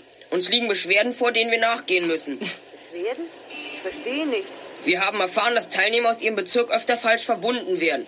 Könnten Sie mir Ihre genaue Adresse nennen? Das würde uns die Nachforschung erleichtern. Unsere Adresse? Das ist Franklin Street 309. Aber ich begreife nicht ganz, wie Sie. Weg auf, weg auf. Und auch das zeigt wieder die Cleverness der Jungs, ne? weil in der Regel sind ihre Gegenspieler ja gestandene Erwachsene und trotzdem gelingt es ihnen manchmal, die auch auszutricksen. Ja, und dann hätten wir noch natürlich ein klassisches Mittel der Detektivarbeit, die Untersuchung des Tatortes. Das ist jetzt was, was wir natürlich überwiegend von Mordfällen, Whodunits und sowas kennen, aber in diesem Fall gibt es ja auch immer wieder Dinge, die begutachtet werden müssen, Orte, die angeschaut werden müssen und die drei Fragezeichen gehen dann da halt auch hin. Das können die Orte sein, wo was gestohlen wurde oder wo irgendwas Seltsames vorgefallen ist. Das können aber auch irgendwelche Höhlen zum Beispiel sein, die untersucht werden müssen, Berge, die untersucht werden müssen oder sie tauchen ja auch gerne mal, wie zum Beispiel auch in der Geisterinsel, wo sie dann runtertauchen und letztlich unter dieser handförmigen Insel dann eine Höhle entdecken und so weiter. Also hingehen und anschauen und untersuchen gehört auch dazu. Also auch da sind die drei Fragezeichen sich durchaus bewusst, dass das vielleicht auch ein bisschen stereotyp sein kann. Deswegen gibt's ja auch in der einen Folge mit den rätselhaften Bildern da diesen Comic Relief, wo sie dieses Haus von dem verstorbenen Künstler untersuchen und dann diese Eicheln und Zirbelnüsse entdecken, ja, und zuerst glauben, sie hätten Wunder oder was gefunden. Aber da müssen sie selber drüber lachen, ja, weil da haben sie halt einmal nichts gefunden an der Stelle. Im Zweifelsfall verschaffen die sich auch unbefugt Zutritt. Das muss man auch sagen. Also Einbruch ist was, wovor die nicht zurückschrecken Ja, das ist natürlich Kinder, die können sich freier bewegen, aber zumindest in den späteren Fällen hat ja Peter dann auch immer sein Dietrich-Set als Signaturwerkzeug dabei. Der ist dann derjenige, der die Schlösser aufbricht. Oder zum Beispiel beim schrulligen Millionär, da erraten sie ja in Anführungszeichen noch dieses Computerpasswort, also auch sie verschaffen sich auch mal einen Zugriff auf den Computer was ja auch eine Art von Einbruch ist. Vielleicht sogar noch ein bisschen weitergehend, wenn es notwendig ist, manchmal auch Sabotage. Ich denke da an die rätselhaften Bilder, wo Bob ja dem Dekrot die Zündkabel rausreißt, dass er sie dann nicht verfolgen kann. Das ist jetzt, das klingt jetzt nach viel Sabotage. Ne? Das ist in der Situation auch genau das, was man machen muss. Ja? Also das ist logisch, weil der halt einfach ihnen überlegen ist mit seinem Auto. Aber trotzdem ist es schon so, ein bisschen krass. Ne? Also klar, in den neueren Folgen, da kommt es dann ja auch wirklich zu Handgemengen und Kämpfen und dann werden es auch mal mit einer Pistole bedroht. Das gibt's aber eher in den neueren Folgen. Eher in den neueren, genau. Wollte nämlich gerade sagen, weil ich habe ja vorhin schon gesagt, das sind ja auch Mystery-Abenteuergeschichten und dementsprechend sind also sowas wie Kämpfe, sag ich jetzt mal im weitesten Sinne, könnte man ja annehmen, wäre möglicherweise auch ein Teil davon, wenn wir jetzt zum Beispiel so eine typische Agentengeschichte in James Bond oder sowas nehmen, da ist ja das ein wesentlicher Teil der ganzen Handlung, dass da gekämpft, geschossen, geprügelt und so weiter wird. In den drei Fragezeichen kann sowas auch vorkommen. Es ist dann aber Regel immer eine Situation, die an die drei Fragezeichen herangetragen wird. Sie sind nicht diejenigen, die jetzt anfangen, irgendwie sich zu prügeln und irgendjemanden aufs Maul zu hauen, sondern wenn, dann sind sie das Opfer und meistens gibt es auch kein großes Handgemenge, sondern sie kriegen gleich eine auf den Kopf und sind ohnmächtig oder sonst irgendwas. Das Interessante daran ist, dass natürlich solche Konfrontationen trotzdem nicht ausbleiben, aber dass die drei Fragezeichen in so einer Situation das ist eine von den wenigen Situationen, wo sie dann doch entscheiden, nicht selbst zu handeln, sondern die Polizei einzuschalten, weil, und das finde ich auch vollkommen logisch und nachvollziehbar, äh, die Polizei letztendlich diejenigen sind, die das Gewaltmonopol haben und es in dieser Welt auch haben und es dann auch auswirken sollten. Also wenn es darum geht, jemanden festzunehmen, zu verhaften, zu stellen oder sowas, dann machten das nicht die drei Fragezeichen, dann macht das die Polizei. Auch, dass dann der Kommissar Reynolds den dreien nochmal sagen kann, das habt ihr aber gut gemacht. Bin ich selber nicht drauf gekommen. Aber das macht nichts. Der Reynolds ist ja eine durch und durch sympathische Figur. Der begleitet die drei konstruktiv kritisch, würde ich sagen. Also wohlwollend kritisch. Er sagt schon auch mal das war jetzt sehr gefährlich zum Beispiel. Im Fall des Automaters, da geht ja Peter tatsächlich selber auf den Automater los, der ja mit einer Luftpistole bewaffnet ist. Und da muss er sich hinterher dann auch einiges anhören vom Kommissar Reynolds und sagen, das war jetzt eigentlich zu gefährlich, da hätte er auf die Polizei warten müssen. Jetzt habe ich auf meinem Deckel noch einen letzten Strich, was die drei Fragezeichen machen, der auch jetzt vergleichsweise logisch ist. Der Vollständigkeit halber sei nur gesagt, zum Detektivhandwerk gehört natürlich auch das Schlussfolgern. Um jetzt mal ein Beispiel zu bringen, das kommt ja am Ende jeder Folge logischerweise, aber zum Beispiel auch wieder bei den rätselhaften Bildern, wo Justus dann einfach schließt, dass der de Groot nicht der Übeltäter sein kann, weil er sich nicht vorstellen kann, dass der zweimal in die gleiche Schlucht fallen würde auf der Flucht vom Haus der Carswells. Und das ist logisch. Es kann bei Zeiten auch mal ein bisschen ins Absurde reingehen, ein bisschen Ausreißer nach unten. In vielerlei Hinsicht ist ja die Folge mit dem lachenden Schatten. Und da überführt in Anführungszeichen der Justus ja diesen Mr. Andrews dessen, dass er kein Vegetarier ist, weil er die Reste von einem Roastbeef-Sandwich findet. Das ist schon, naja. ist ein bisschen weit hergeholt, um ehrlich zu sein. Findet ein bisschen an Senf und dann weiß er, okay, der ist kein Vegetarier. Und wer kein Vegetarier ist, muss natürlich böse sein. Ich sage einmal, das haben wir vorher, also an der Stelle haben wir vorher auch schon alle gecheckt, dass der Mr. Andrews der Böse ist. Also da kommt jetzt dann auch keine große Überraschung mehr an der Stelle. Also die Schlussfolgerungen, am besten sind sie immer dann, wenn sie sich aus etwas ergeben, was man als Hörer auch hätte mitbekommen können. Ein schöner Fall ist beim Teufelsberg, wenn am Schluss die Konfrontation ist durch den Dieb von den Diamanten, der, der Mann mit den tausend Gesichtern, ich weiß jetzt gerade den Namen nicht mehr, der dann aber da in Verkleidung reinkommt Laszlo Victor alias Professor Walsh. Laszlo Victor alias Professor Walsh. Lass mich genau. Jetzt hast du die, die Pointe vorweggenommen. Wo sie also bedroht werden von dem Laszlo Victor, der der Bösewicht dort ist und der sich die Diamanten aushändigen lässt. Und der sagt dann, ich glaube, der Peter hat die Diamanten und der, hat, der bedroht dann die ganze Gruppe und sagt, Peter, her mit den Diamanten! Und in dem Moment folgert Justus, wer da unter der Verkleidung stecken muss. Die kennen nämlich den Menschen schon, die kennen den schon, diesen Laszlo Victor, die haben ihn als einen anderen Charakter kennengelernt, nämlich als Professor Walsh. Und Justus folgert es dann, aha, es kann nur Professor Walsh sein, denn wenn es der Laszlo Victor wäre, dann wüsste der nicht, wie wir heißen. Das ist jetzt vielleicht ein bisschen weit hergeholt, auch andere Leute kennen den Namen, aber wenn man hier als Hörer aufgepasst hat, dass diese in dem Moment neu auftauchende Figur einen von drei Fragezeichen mit Namen benennen, hätte einem das auch auffallen können. Und das finde ich immer nett, weil in dem Moment dachte ich, aha, okay, Justus hat wirklich schneller geschaltet als ich als Zuhörer. Mir ist es nicht aufgefallen. Jetzt waren wir ja immer noch bei, wir haben jetzt quasi einen kleinen Exkurs gemacht, was machen die drei, um ihren Fall zu lösen. Wir sind ja aber immer noch mitten Mang bei dem, was so eine drei Fragezeichen Folge ausmacht und es gibt noch zwei Sachen, die ich noch nennen wollen würde die insbesondere für die ersten Folgen, gerade diese ersten 45, nochmal wirklich eine zentrale Bedeutung, zumindest für mich haben. Und das ist zum einen der Erzähler der Geschichte und zum anderen die Musik. Der Erzähler ist vielleicht das, was über die Zeit am schmerzhaftesten verloren gegangen ist, weil wenn man sich gerade die ersten drei Fragezeichen nochmal anhört, das ist ja diese Stimme des, der ist ja da nominell noch der Alfred Hitchcock, gesprochen von Peter Passetti mit einer wunderschönen Stimme. Aber dieser Erzähler, der erzählt ja nicht nur die Handlung, sondern der kommentiert diese Handlung aus. Und durchaus stellt er auch mal provokante Fragen an den Hörer und das finde ich richtig, richtig gut. Dieser Erzähler in den frühen Geschichten hat eine viel größere Bedeutung, fügt die Geschichte im Hörspiel viel besser zusammen als alle späteren Erzähler, die eigentlich nur noch sagen, was in der Zwischenzeit passiert ist. Ich ahne bereits, dass Justus nicht nur nach dem Papagei, sondern auch noch nach etwas anderem fahnden will. Warum wohl? Weil der Papagei so seltsam gebildet spricht. Errare humanum ist.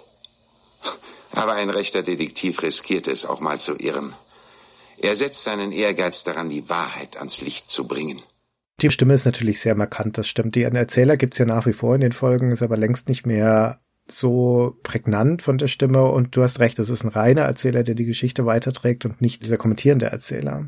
Und tatsächlich jetzt, also mir wäre es nicht so richtig aufgefallen, wenn du es jetzt nicht hervorgehoben hättest, aber es macht definitiv einen Unterschied, weil ja da mit mir als Zuhörer geredet wird und weil auf diesem Wege ich als Zuhörer immer wieder in den Fall mit hineingezogen werde. Der Erzähler reicht mir quasi seine Hand aus dem Hörspiel, aus der Kassette heraus und sagt, komm mit, wir machen das hier für dich, ja, denk mit, hör mit zu, rätsle mit, wir schaffen das gemeinsam. Genau. Und manchmal beleuchtet er auch nochmal eine Facette dessen, was in der letzten Szene war und sagt quasi nochmal, lädt uns nochmal ein, denkt da nochmal drüber nach. Da ist irgendwo ein Widerspruch drin, den kann man jetzt auch gerade nicht auflösen, aber das könnte wichtig sein. Und das finde dieses Kommentierende und dieses Herausfordernde finde ich so viel stärker, als einfach nur zu erzählen, was quasi zwischen den Szenen passiert. Also das finde ich ganz toll und ich finde ich schade, dass verloren gegangen ist. Ja, es ist interessant, dass sie dieses Stilmittel aufgegeben haben. Das stimmt. Verste verstehe ich auch nicht so ganz. Man muss natürlich dazu sagen, fairerweise, dass in neun von zehn Fällen diese Hilfestellung oder diese Aufforderung zum Mitdenken, die der Erzähler gibt, entweder banal oder nicht hilfreich ist. Und dass es also eher eine Geste ist als ein wirklicher Hinweis, würde ich sagen. Aber man gewöhnt sich so dran. Und wie gesagt, es geht auch gar nicht so sehr darum, ob das jetzt wirklich hilfreich ist, was einem da erzählt wird, sondern es geht eher um dieses fortlaufende Miteinbeziehen, um die immer wiederkehrende Aufforderung. Genau, dieses Evokative, diese Ansprache. Ansprache, dieses mitgenommen werden, ja. Und das führt uns dann noch zur Musik. Ja. Grandios, möchte ich sagen.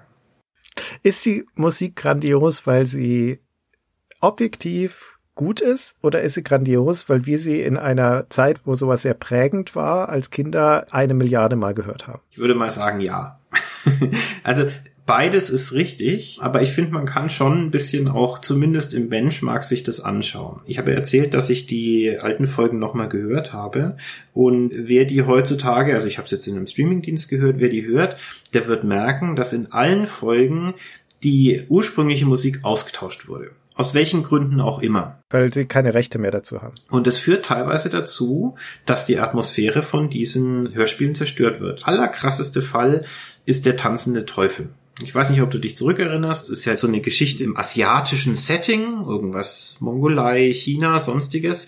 Und die Musik, die damals auch wirklich speziell für diesen Fall war, das waren ja so, so rhythmische, mit Rasseln und Schellen behaftete Miniaturen. Das war ja fast gar keine Musik, sondern es war eher so, sowas Atmosphärisches. Und das war auch sozusagen so eine Art Signaturthema, für wann immer dieser Teufel auch aufgetaucht ist. Das hat die Dramatik der Situation deutlich erhöht.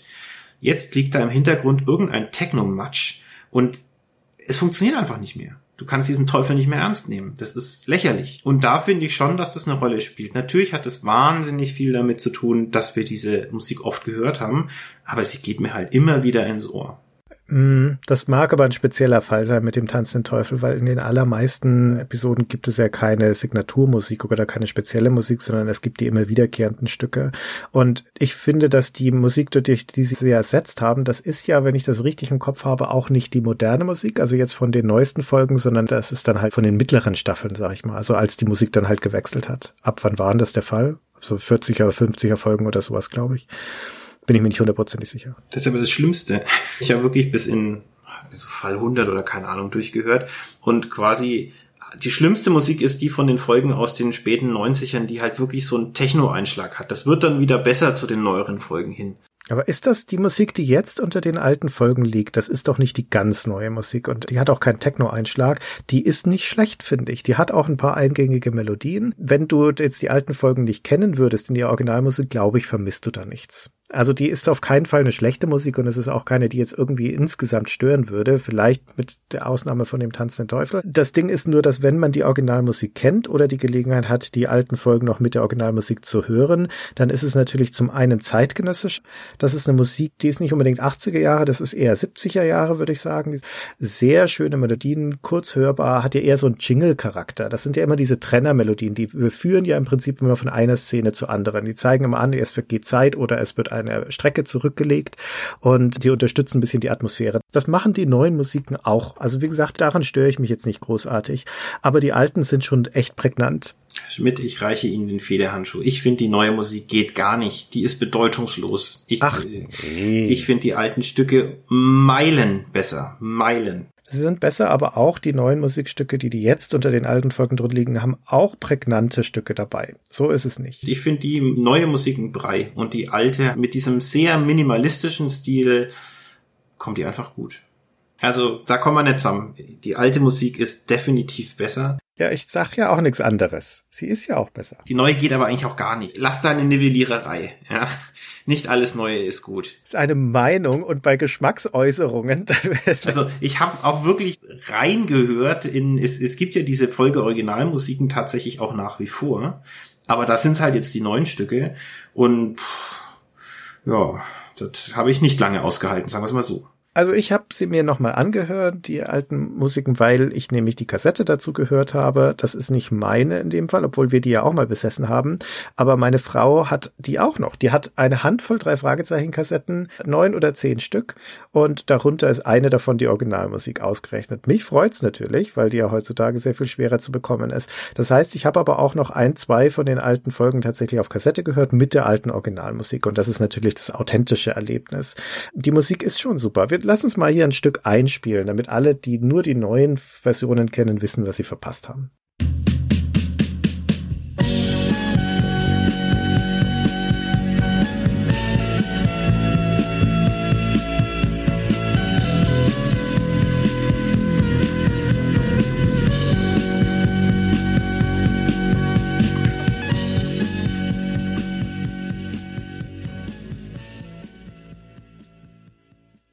Ach, ist das schön. Es ist schon schön, ja. Und es gehört einfach mit dazu, gerade wenn man das nostalgische Erlebnis haben möchte. Es ist wirklich, wirklich schade, dass es die alten Hörspiele so wie man sie jetzt erwerben kann, nicht mehr in dieser Originalfassung gibt mit dieser Musik, weil das ist halt nur die halbe Nostalgie dann. Aber gut, ja, der Sprecher gehört mit dazu als Stilmittel, die Musik gehört mit dazu als Stilmittel. Es gibt natürlich, wenn wir das noch vervollständigen wollen, auch wiederkehrende Elemente, die sich wie ein roter Faden durch die Folgen ziehen. Und dazu müssen wir sagen, dass zumindest in diesen Originalfassungen bis zu dem Re Boot der Serie dann in den ausgehenden 80ern, Anfang 90ern, es keinerlei Charakterentwicklung gab. Die Episoden sind immer in sich geschlossen. Es vergeht quasi keine Zeit. Es sind immerwährende Sommerferien in Rocky Beach und weder Peter noch Bob noch Justus entwickeln sich irgendwie weiter. Die nehmen auch ganz selten Bezug auf vergangene Fälle. Ist eigentlich schon das größte Element, dass sie in dem, dem Superpapagei den Blackbird als Papagei sich anschaffen und der kriegt seitdem dann immer in der Zentrale. Das ist also eine Referenz auf einen Fall. Aber ansonsten ist das sehr, sehr wenig. Aber dafür gibt es dann natürlich diese wiederkehrenden Elemente, wie, ich habe es gerade schon genannt, die Zentrale, also der versteckte Wohnwagen auf dem Schrottplatz von Titus Jonas, wo sich die drei Fragezeichen immer zusammenfinden, um Beweise zu sichten, um einen Fall zu besprechen oder um das Telefon zu benutzen. Oder die Karte natürlich der drei Fragezeichen. Ja, die Karte, genau gibt Charaktere, die immer wieder kommen, wie der Hauptkommissar Reynolds oder der Gegenspieler der drei Fragezeichen Skinny Norris und dann die Eltern von Peter oder Bob oder Tante Mathilda und Onkel Titus von Justus, die beiden Angestellten von Onkel Titus, also Kenneth und Patrick, die beiden Iren, die dann auch gerne mal die Jungs rumfahren, wenn der Rolls Royce gerade nicht zur Verfügung steht, Morton, der Chauffeur des Rolls Royce. Und die lernst im Laufe der Zeit kennen und schätzen. Manche mehr, manche weniger. Na, Tante Mathilda zum Beispiel ist eher nervig. Aber es trägt auch zu diesem Vertrautheitsgefühl, zu diesem Heimeligkeitsgefühl bei, dass du weißt, die Welt an sich ist vertraut und das Personal ist vertraut und ich muss nicht, nicht in völlig neue Situationen eindenken. Das ist auch was, was mir die Folgen, die in Rocky Beach spielen und von der Zentrale ausgehen, tendenziell immer ein bisschen leichter gemacht hat zu konsumieren und einen Zugang zu finden, als die, wo sie wo ganz anders sind, weil da halt diese vertrauten Elemente dann fast vollständig fehlen. Alfred Hitchcock kommt ja auch in den ersten Folgen tatsächlich auch noch als Charakter vor, oftmals auch als Auftraggeber. Also die Erwachsenen sind ja meistens die Auftraggeber. Da kommt ja dann Peters Vater, der beim Film arbeitet, ne, der nimmt sie mit auf die Geisterinsel oder Bobs Vater, der für die Zeitung arbeitet, der Bob dann sagt, hier, du mal das Wikinger-Schiff fotografieren bei dem das Gold der Wikinger. Das Gold der Wikinger, genau. Jetzt will ich mal einen ganz kurzen Sprung machen und dich äh, was ganz anderes fragen. Was ist denn dein absolutes Lieblingsfremdwort, das du durch die drei Fragezeichen gelernt hast? Ist es Malaienkrisis oder ist es doch was anderes? wow. ähm, mein Lieblingsfremdwort, das ich durch die drei Fragezeichen gelernt habe. Möglicherweise ist es Karpatenhund. Aber aber der ist ja bedeutungslos eigentlich. Der ja, gibt's ja nicht wirklich. Karpaten, ja, das erklärt ja, wo das herkommt, was die Karpaten sind. Ja, okay, ja. Und das wusste ich sicher nicht als Kind. Nee, fällt mir gerade nichts ein. Gibt aber eigentlich in jeder Folge irgendwas Neues zu lernen. Das fängt ja schon beim Superpapagei an, wo man dann lernt, dass ein Mina eine spezielle Papageienart ist oder ein Star oder sowas. Das ist immer wieder schön. Also das, ich äh, stelle jetzt schon mal die These auf, dass durch das Hören von drei Fragezeichen sich der Wortschatz verbessert. Einfach deswegen, weil Justus ja sehr sag ich mal, geschwollen redet. Ja. Da haben mich die drei Fragezeichen geprägt. Was redest du auch immer so wie Justus, oder? Ich versuche es zu vermeiden. Wenn man mal so eine Folge Stay Forever anhört. Das ist kaum zu ertragen. Ja, man merkt, dass du dir Mühe gibst, ja. ja. Ich gebe mir Mühe, mich auf das Niveau von Gunnar runterzudenken. Es sinkt für sie heute wieder das Niveau. Also unter dieser Perspektive habe ich das noch gar nicht betrachtet was lernen aus den drei Fragezeichen? Du hast natürlich recht. Ich meine, man kann aus den drei Fragezeichen was lernen. Der Superpapagei ist ja auch da ein gutes Beispiel, weil du lernst ja zum Beispiel diese ganzen Namen kennen von den Papageien, also die dazugehörigen, ja, die Person lernst du nicht kennen, aber wer weiß schon, äh, gerade als Kind, wer Lucius Licinius Lucullus war. Und das erfährst du dann so beiläufig beim Hören von drei Fragezeichen. Das ist jetzt sicherlich kein sinnvolles Wissen, aber es ist irgendwie ganz nett. Ja. weißt du was? Ich würde das gerne als einen Ansatzpunkt nehmen, um schon mal so eine Art vorgezogenes Fazit zu ziehen. Weil wir haben jetzt beschrieben, wie das aussieht, die Welt der drei Fragezeichen, wer die sind, wie sie an ihre Fälle rangehen, dass es diese Mystery-Komponente gibt und so weiter. Und die Frage, die jetzt natürlich noch irgendwie im Raum hängt, ist, was ist denn das Erfolgsgeheimnis? Was ist denn das, wobei, das ist, das ist eine andere Frage als das, was ich jetzt gerade besprechen möchte. Was ist es, was sie auszeichnet, die der Fragezeichen? Warum reden wir jetzt, sagen wir es mal auf den Punkt, warum reden wir heute nicht über TKKG? Warum widmen wir diese Folge nicht TKKG oder irgendeiner anderen Hörspielserie? Warum reden wir über die drei Fragezeichen? Und das hat nichts zu tun, meiner Meinung nach, mit der inhaltlichen Qualität der Geschichten. Weil ein guter Teil der Stories, der Geheimnisse ist nett konstruiert, aber ist jetzt nicht herausragend. Und im Mittel würde ich sagen, dass auch so die Konstruktion der Fälle und der Handlungsablauf bei den neueren Folgen jetzt nicht schlechter ist als bei den älteren und umgekehrt. Da sind auch bei den älteren einige dabei, die sind schon ein bisschen Hanebüchen. Also das ist es nicht unbedingt. Es hat meiner Meinung nach vor allen Dingen auf der einen Seite mit der Produktionsqualität zu tun. Da müssen wir gleich noch mal ein paar Sachen dazu sagen, wie die Folgen so strukturell gestaltet sind, wie sie ablaufen und so weiter. Es hat aber vor allen Dingen damit zu tun, wie diese Welt funktioniert und wie die Charaktere funktionieren. Und das ist eine Welt und ein Szenario, das ja eigentlich eine Kinderserie ist wo Kinder im Mittelpunkt stehen, aber diese Kinder sind nicht unbedingt kompetenter als die Erwachsenen. Es ist keines dieser Zerrbilder von Tölpeleltern und Superschlau-Kids. Weißt du, so narrenmäßig umgedreht, die Kinder sind die eigentlich Schlauen und sie müssen sich rumschlagen mit den dummen Erwachsenen, sondern das ist eine Welt voller in sich logisch handelnder Individuen. Das ist eine ernsthafte Welt. Und die drei Fragezeichen ordnen sich ja auch häufig unter. Zum Beispiel Kommissar Reynolds, du hast es schon erwähnt, wenn der da ist, der tadelt sie ja auch, der gibt ihnen teilweise auch Anweisungen, sagt, mach dieses nicht oder sowas und dann folgen sie dem auch. Das ist eine Welt, wo kurz gesagt die Kinder und die Jugendlichen sich auf Augenhöhe mit den Erwachsenen befinden, wo sie auf Augenhöhe handeln, wo sie weder die defizitären Kids sind, die irgendwas noch nicht können oder zu dumm sind oder sowas, noch sind sie die übersteigerten Superkids, die Superheldenkinder, sondern die haben ihre spezifischen Stärken, die sie ausspielen können. Und sie sind insofern ein wirkliches Vorbild für gerade die jugendlichen Zuhörer, eben weil sie nicht Superkids sind, sondern weil ihre hauptsächliche Eigenschaft ist, dass sie vernünftig sind, dass sie logisch denken, dass sie vernünftig vorgehen, dass sie sich aber auch nicht ablenken oder einschüchtern lassen und dass sie eine andere Eigenheit, eine eigene Spezialfähigkeit mitbringen, die in dieser Welt der drei Fragezeichen noch eher ihre Superkraft ist im Vergleich zu den Erwachsenen, nämlich ihre grundsätzliche Offenheit für das Unerklärte. Es steht ja schon auf der Karte der drei Fragezeichen, wir übernehmen jeden Fall. Ist eigentlich ein sehr seltsames Motto, ne? weil wenn jetzt Tante Erna nebenan der Hoppelhase entlaufen ist, dann übernehmen die drei Fragezeichen das auch? Ja, vermutlich, ja, würden sie auch machen, da wird nur keine Hörspielfolge dazu dann produziert.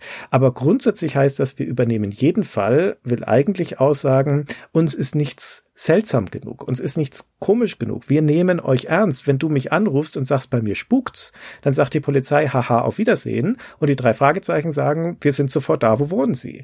Und dieses sich einlassen und das Ernstnehmen von dem Kuriosen und dem Ungewöhnlichen, das ist eigentlich die Spezialfähigkeit der drei Fragezeichen. Und wie du schon völlig zu Recht sagtest, diese Offenheit weitet sich aus auf die Kooperation mit Randgruppen. Jegliche Art von Ethnie, jegliche Art von Subkultur, die drei Fragezeichen haben da keine Berührungsängste. Sie sind offen dafür. Und diese Kombination aus sehr vernünftig, sehr rational, kritisches Denken mit grundlegender Offenheit für alles, was ihnen begegnet, das ist super modern und es ist in der Welt, in der wir leben, wo Donald Trump Amerika regiert, wo die Corona-Spinner-Demonstrationen hier machen, wo Verschwörungstheorien durchs Internet geistern und es in Mode ist, anti-intellektuell zu sein, da ist das relevanter als je. Und deswegen sind gerade die alten Folgen mit diesen Prinzipien, die sich da durchziehen, unabhängig von der Qualität des Falls und der Geschichte. Das ist eine Konstante, die da immer mit drin ist. Das ist zeitlos. Und das führt dazu, warum du dir Fälle anhören kannst, sie sind immer noch modern. Sie fühlen sich immer noch modern an. Ja, da habe ich ja gar nichts zuzufügen. Also es ist auch insgesamt eine Welt, die in sich stimmig gebaut ist. Und wie du sagst, wo jetzt man in der Regel nicht den Kopf kratzt, also schwierig wird's ja immer, wenn man die Motivation von Handlungen von Leuten nicht versteht. Und das hat man bei den drei Fragezeichen nicht. Da ist alles so weit plausibel gezimmert, dass man eigentlich versteht, warum wer was macht. Und das ist schon, das ist schon viel.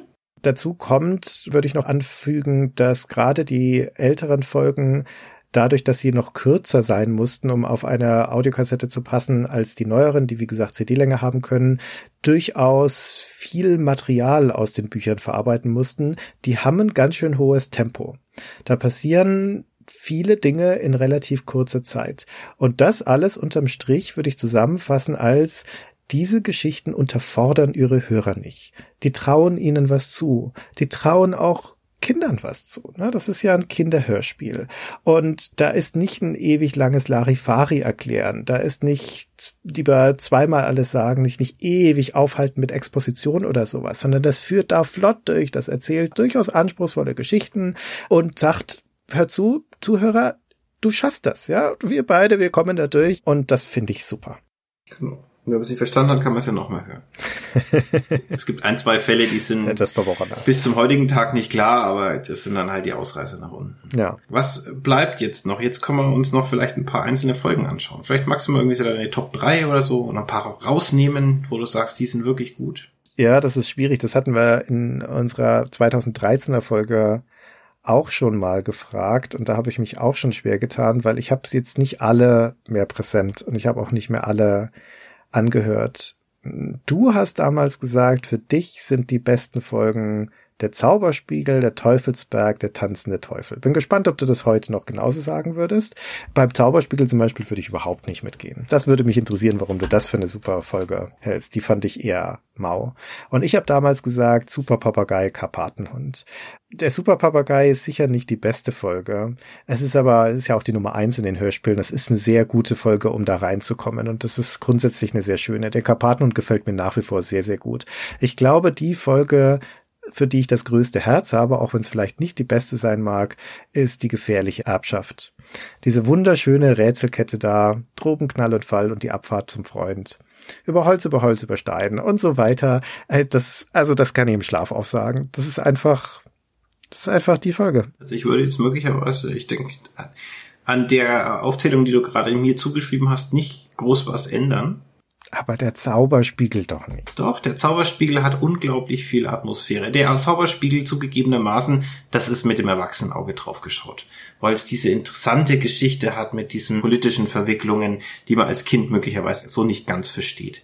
Aber er hat ja trotzdem, selbst wenn man das nicht versteht, am Schluss hat er starke Atmosphäre. Ne? Nachts im Gewitter und dann diese, diese Verfolgungsjagd quasi, wo sie den äh, gekidnappten ähm, Neffen oder was das ist von der Dame ne, mit dieser Geräuschkulisse erkennen, wo der wohl sein könnte. Da ist viel Starkes dran. Das hat starke Elemente. Das, was mich am Zauberspiegel immer gestört hat und heute noch stört, ist, dass das eigentliche Geheimnis des Zauberspiegels, nämlich der Geist, der dann da drin auftaucht, eigentlich überhaupt keine richtige Rolle spielt. Das ist der Auslöser für den Fall. Damit beschäftigen sie sich eine Weile. Aber die Frage am Ende, wer dieser Geist war, das spielt ja dann überhaupt keine Rolle mehr. Also das hat mit der Lösung des Falls auch gar nichts mehr zu tun.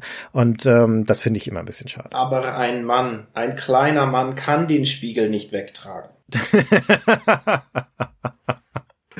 ja, das ist auch sehr konstruiert zum Beispiel. Ja, aber trotzdem schön. Was ist dein Lieblingszitat aus den Folgen? Ich bin ja nicht so gut in diesem Zitieren. Ich versuche gerade nochmal zusammenzubekommen, wie es ist, aber das ist aus den gestohlenen Bildern der Eugenie. Was sagt der da noch? Der hat doch diese zwei prägnanten Zitate. Ich kenne nur den Degrot. Meinst du den Degrot? Oder von mir ist Degrot? Kein Gedondere, sagt er doch. Ja, ja, kein Gedondere, genau. Der hatte diesen, diesen niederländischen. Ihr geht mir auf die Nerven. Ihr seid mir im Weg. Genau, ja, ja. Das ist, das sind hervorragende Zitate. Sicherlich unvergessen ist, lege dem Dicken den Gürtel um den Hals und zieh zu, bis er spricht. Aus der flammenden Spur. Das ist vielleicht einer der schlechtesten Fälle von allen, die flammende Spur. Da ist ja überhaupt auch nicht klar, wozu die flammende Spur überhaupt da ist.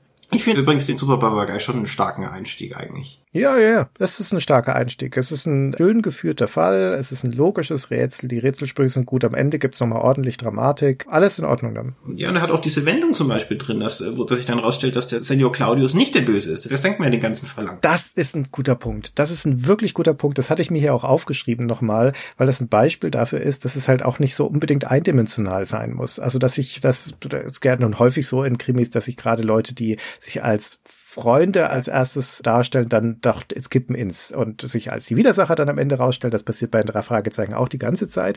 Aber es gibt eben auch den umgekehrten Fall. Der de Groot ist ja auch ein Beispiel dafür, wo jemand, den sie lange Zeit im Verdacht haben, dass er der eigentliche Bösewicht sein muss, sich dann rausstellt als eigentlich ein hilfreicher Charakter. Also auch noch eine schöne Folge ist der Fluch des Rubins, weil der diese Exotik so wunderschön ja, also allein wenn der sich vorstellt, ne, Rama Sidri Randu aus Pleshiva, Indien, das ist schon, das klingt schon nach großer weiter Welt. 50 Jahre sind vergangen, dieses halbe Jahrhundert sollte Läuterung bewirkt haben.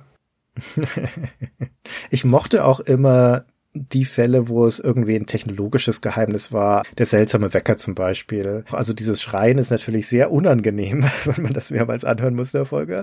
Aber ich mochte das immer, wenn es da um so ein technologisches Geheimnis geht, genauso wie mit dem sprechenden Totenschädel. Ja, also der sprechende Totenkopf, den, also ich finde das geradezu absurd zu glauben, dass die Leute nur den Schädel untersuchen und nicht checken, dass in der Bodenplatte die Technik drin ist. Also da finde ich, da ist das so richtiges Plothole in der Logik drin. Ja. Das so herausheben würde ich, also wenn wir nochmal beim Thema Atmosphäre sind, was atmosphärisch sicherlich auch eine echt starke Folge ist, ist das Aztekenschwert. Mit dieser historischen Geschichte, wo sie sich dann im strömenden Regen dann da durch diesen Damm durchkämpfen, das ist schon sehr cool. Oder der heimliche Hehler, weil das eben so eine andere Geschichte ist, finde ich. Die ist sehr anders. Oder auch der unsichtbare Gegner, die sind ein bisschen anders aufgebaut, die Geschichten. Das ist schön, wenn die mal ein bisschen anders aufgebaut sind. Also das hat ja auch zu tun mit der Produktionsqualität letztendlich von den Folgen. Und das möchte ich schon auch nochmal betonen, dass das einfach sehr gut gemachte Hörspiele sind. Und zwar nicht nur in technischer Hinsicht, also was die Musikqualität zum Beispiel angeht oder die Qualität der Sprecher, die natürlich durch die Bank exzellent sind. Auch die Nebenfiguren tauchen ja auch viele echt bekannte Stimmen dieser Zeit in den drei Fragezeichen auf, also Hörspielstimmen insbesondere.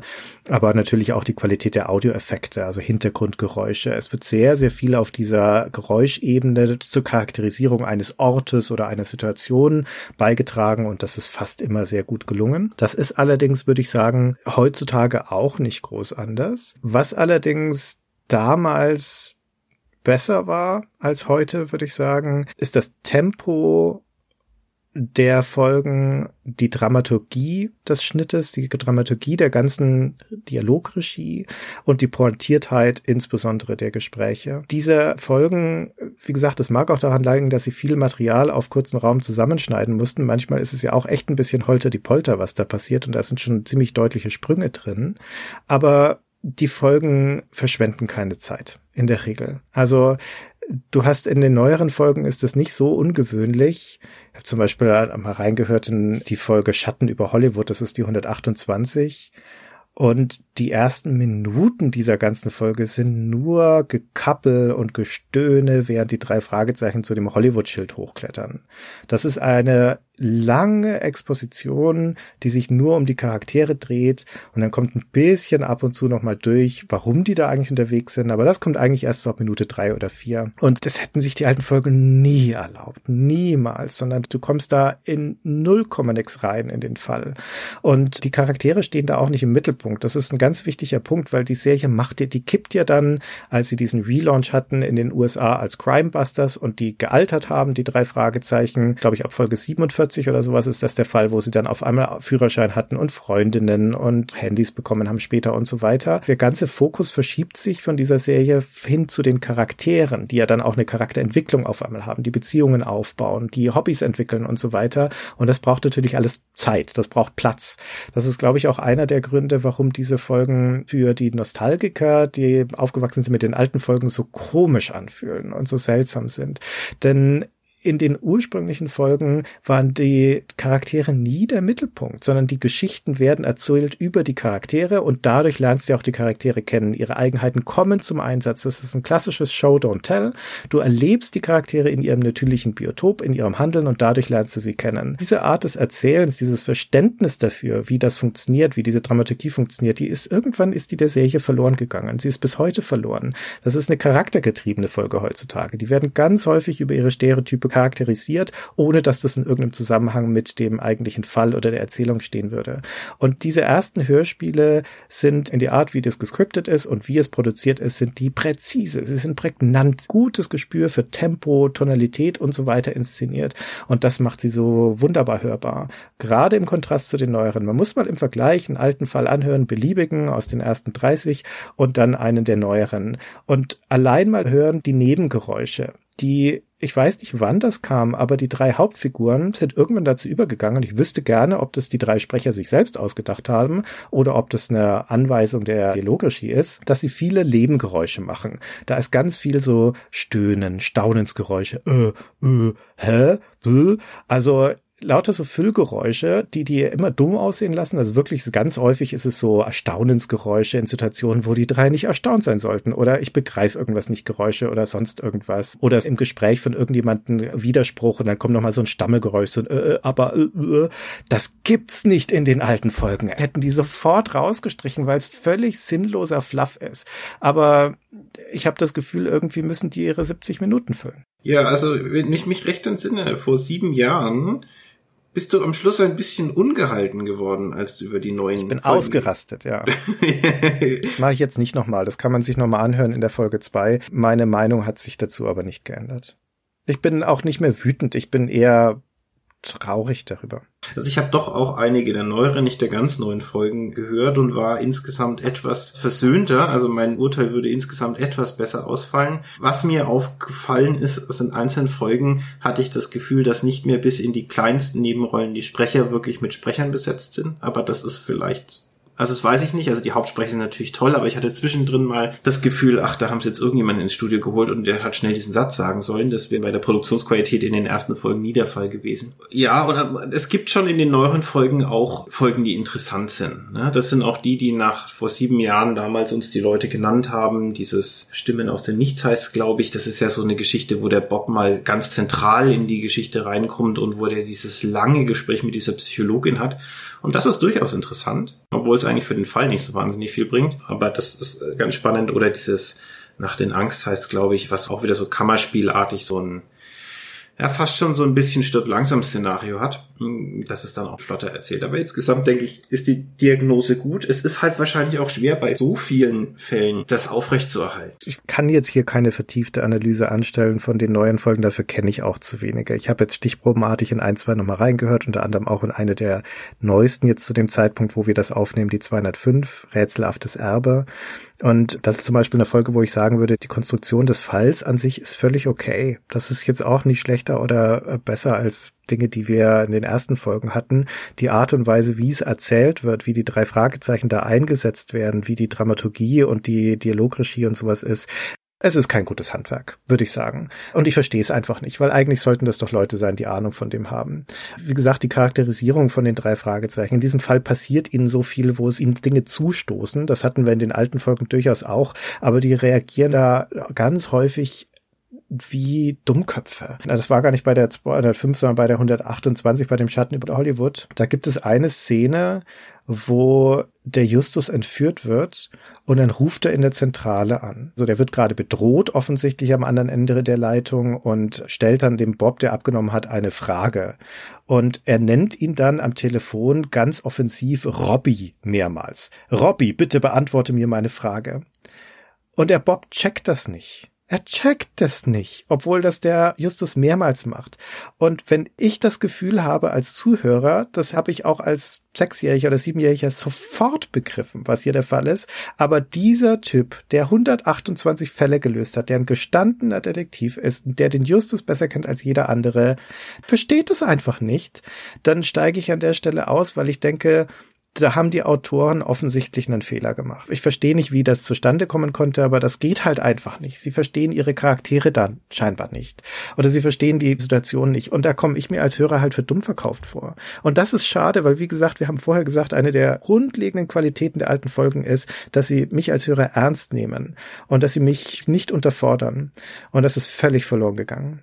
Die neuen Folgen unterfordern mich von vorne bis hinten. Die halten mich für dumm, die halten mich für jemanden, dem es genügt, wenn mir hier die erwartbaren Klischees abgeliefert werden. In jeder Folge muss Peter fünfmal ängstlich sein, dreimal ein Scherz mit Justus Gewicht gemacht werden oder vier oder fünfmal und bei Bob weiß ich nicht. Aber wenn das abgeliefert wird, dann bin ich schon zufrieden. Aber das stimmt halt einfach nicht. Ich glaube, die Diagnose hatte ich in der zweiten Folge auch schon. Mir reicht es, ich will gar nicht drüber hinwegziehen. Jedem das seine, wenn euch das gefällt, diese Folgen, alles in Ordnung. Ich möchte nur auf einer vergleichsweise objektiven Betrachtungsebene klar machen, warum die ursprünglichen Folgen sehr viel besser sind nicht unbedingt inhaltlich, sondern ihrer Machart als die neuen. Und wenn man das parallel nebeneinander hört, dann sollte das auch deutlich werden. Gut, aber das Schöne ist, wir erinnern uns ja vor allem an die Folgen aus den 80er Jahren und das ist ja das Kernövre, wo echt noch alles in Ordnung war. Vielleicht mit kleinen Ausreißern. Ja, der Rasenlöwe, hm, schwarze Katze. Naja, es kann ja nicht alles gut sein, aber man kann es hören. Ja. Vielleicht ist es das auch. Ich meine, die drei Fragezeichen sind ein Phänomen. Sie verkaufen sich gut. Wenn die drei Sprecher auf Tour gehen, dann kommen da Zehntausende in die Hallen. Es ist vielleicht auch ein Stück heile Welt und vielleicht geht es auch wirklich darum, deren Stimmen zu hören. Wie manche vielleicht auch in unserem Podcast oder jetzt eher zum Beispiel bei dir, bei Stay Forever, eure Betrachtung von Computerspielen hören, die sie vielleicht gar nicht kennen. Aber nichtsdestotrotz sind da ja noch eure Stimmen, sind eure Meinungen und das reicht doch vielleicht schon. Das trägt ja schon weit. Ja, es ist auch eine Zugehörigkeit zu einer Gemeinschaft. Zu den Leuten, die die drei Fragezeichen kennen und schätzen. Und es ist eine große Gemeinschaft. Würde sagen, grundsätzlich eine positive und eine nette. Und völlig okay, wenn man sich dazu gehörig fühlen möchte. Ach, das ist jetzt so ein umarmendes Ende. Das ist schön. Ja, aber es reicht, wenn man es bis Folge 40 hört und dann ist auch gut. Ich glaube, wir sind soweit durch. Wir müssen dann ganz zum Schluss natürlich noch irgendein Rausmeister-Zitat hinten dran hängen falls ich eins finde. Bleibt nur noch zu sagen, besteht die vage Hoffnung, dass vielleicht die Young in the 80s Folge, die auf diese folgt, in einem etwas enger getaktet wiederkommt. Wir schauen mal. Wir tun, was geht. Es wird nicht leichter mit der Belastung von uns beiden, aber wenn es irgendwie geht, dann machen wir das schon möglich. Ich habe eine ganz tolle Idee für ein Thema. Das wird dann zwar eine relativ kurze Folge, aber ich glaube, das Thema ist gut. Das ist super. Aber das verraten wir jetzt hier noch nicht, oder? Naja, lasst euch überraschen. Wir finden auf jeden Fall etwas. Wir haben noch diverse Themen auf der Liste, so ist es nicht. Also das, was ich am Anfang gesagt habe, war nicht ernst gemeint. Wir hören uns dann bei der nächsten Folge wieder und wie gesagt, hoffentlich ist es nicht mehr ganz so lang hin. Jawohl, bis dahin. Tschüss. Tschüss. Was soll ich bloß mit euch machen? Ihr geht mir auf die Nerven. Ihr seid mir im Weg.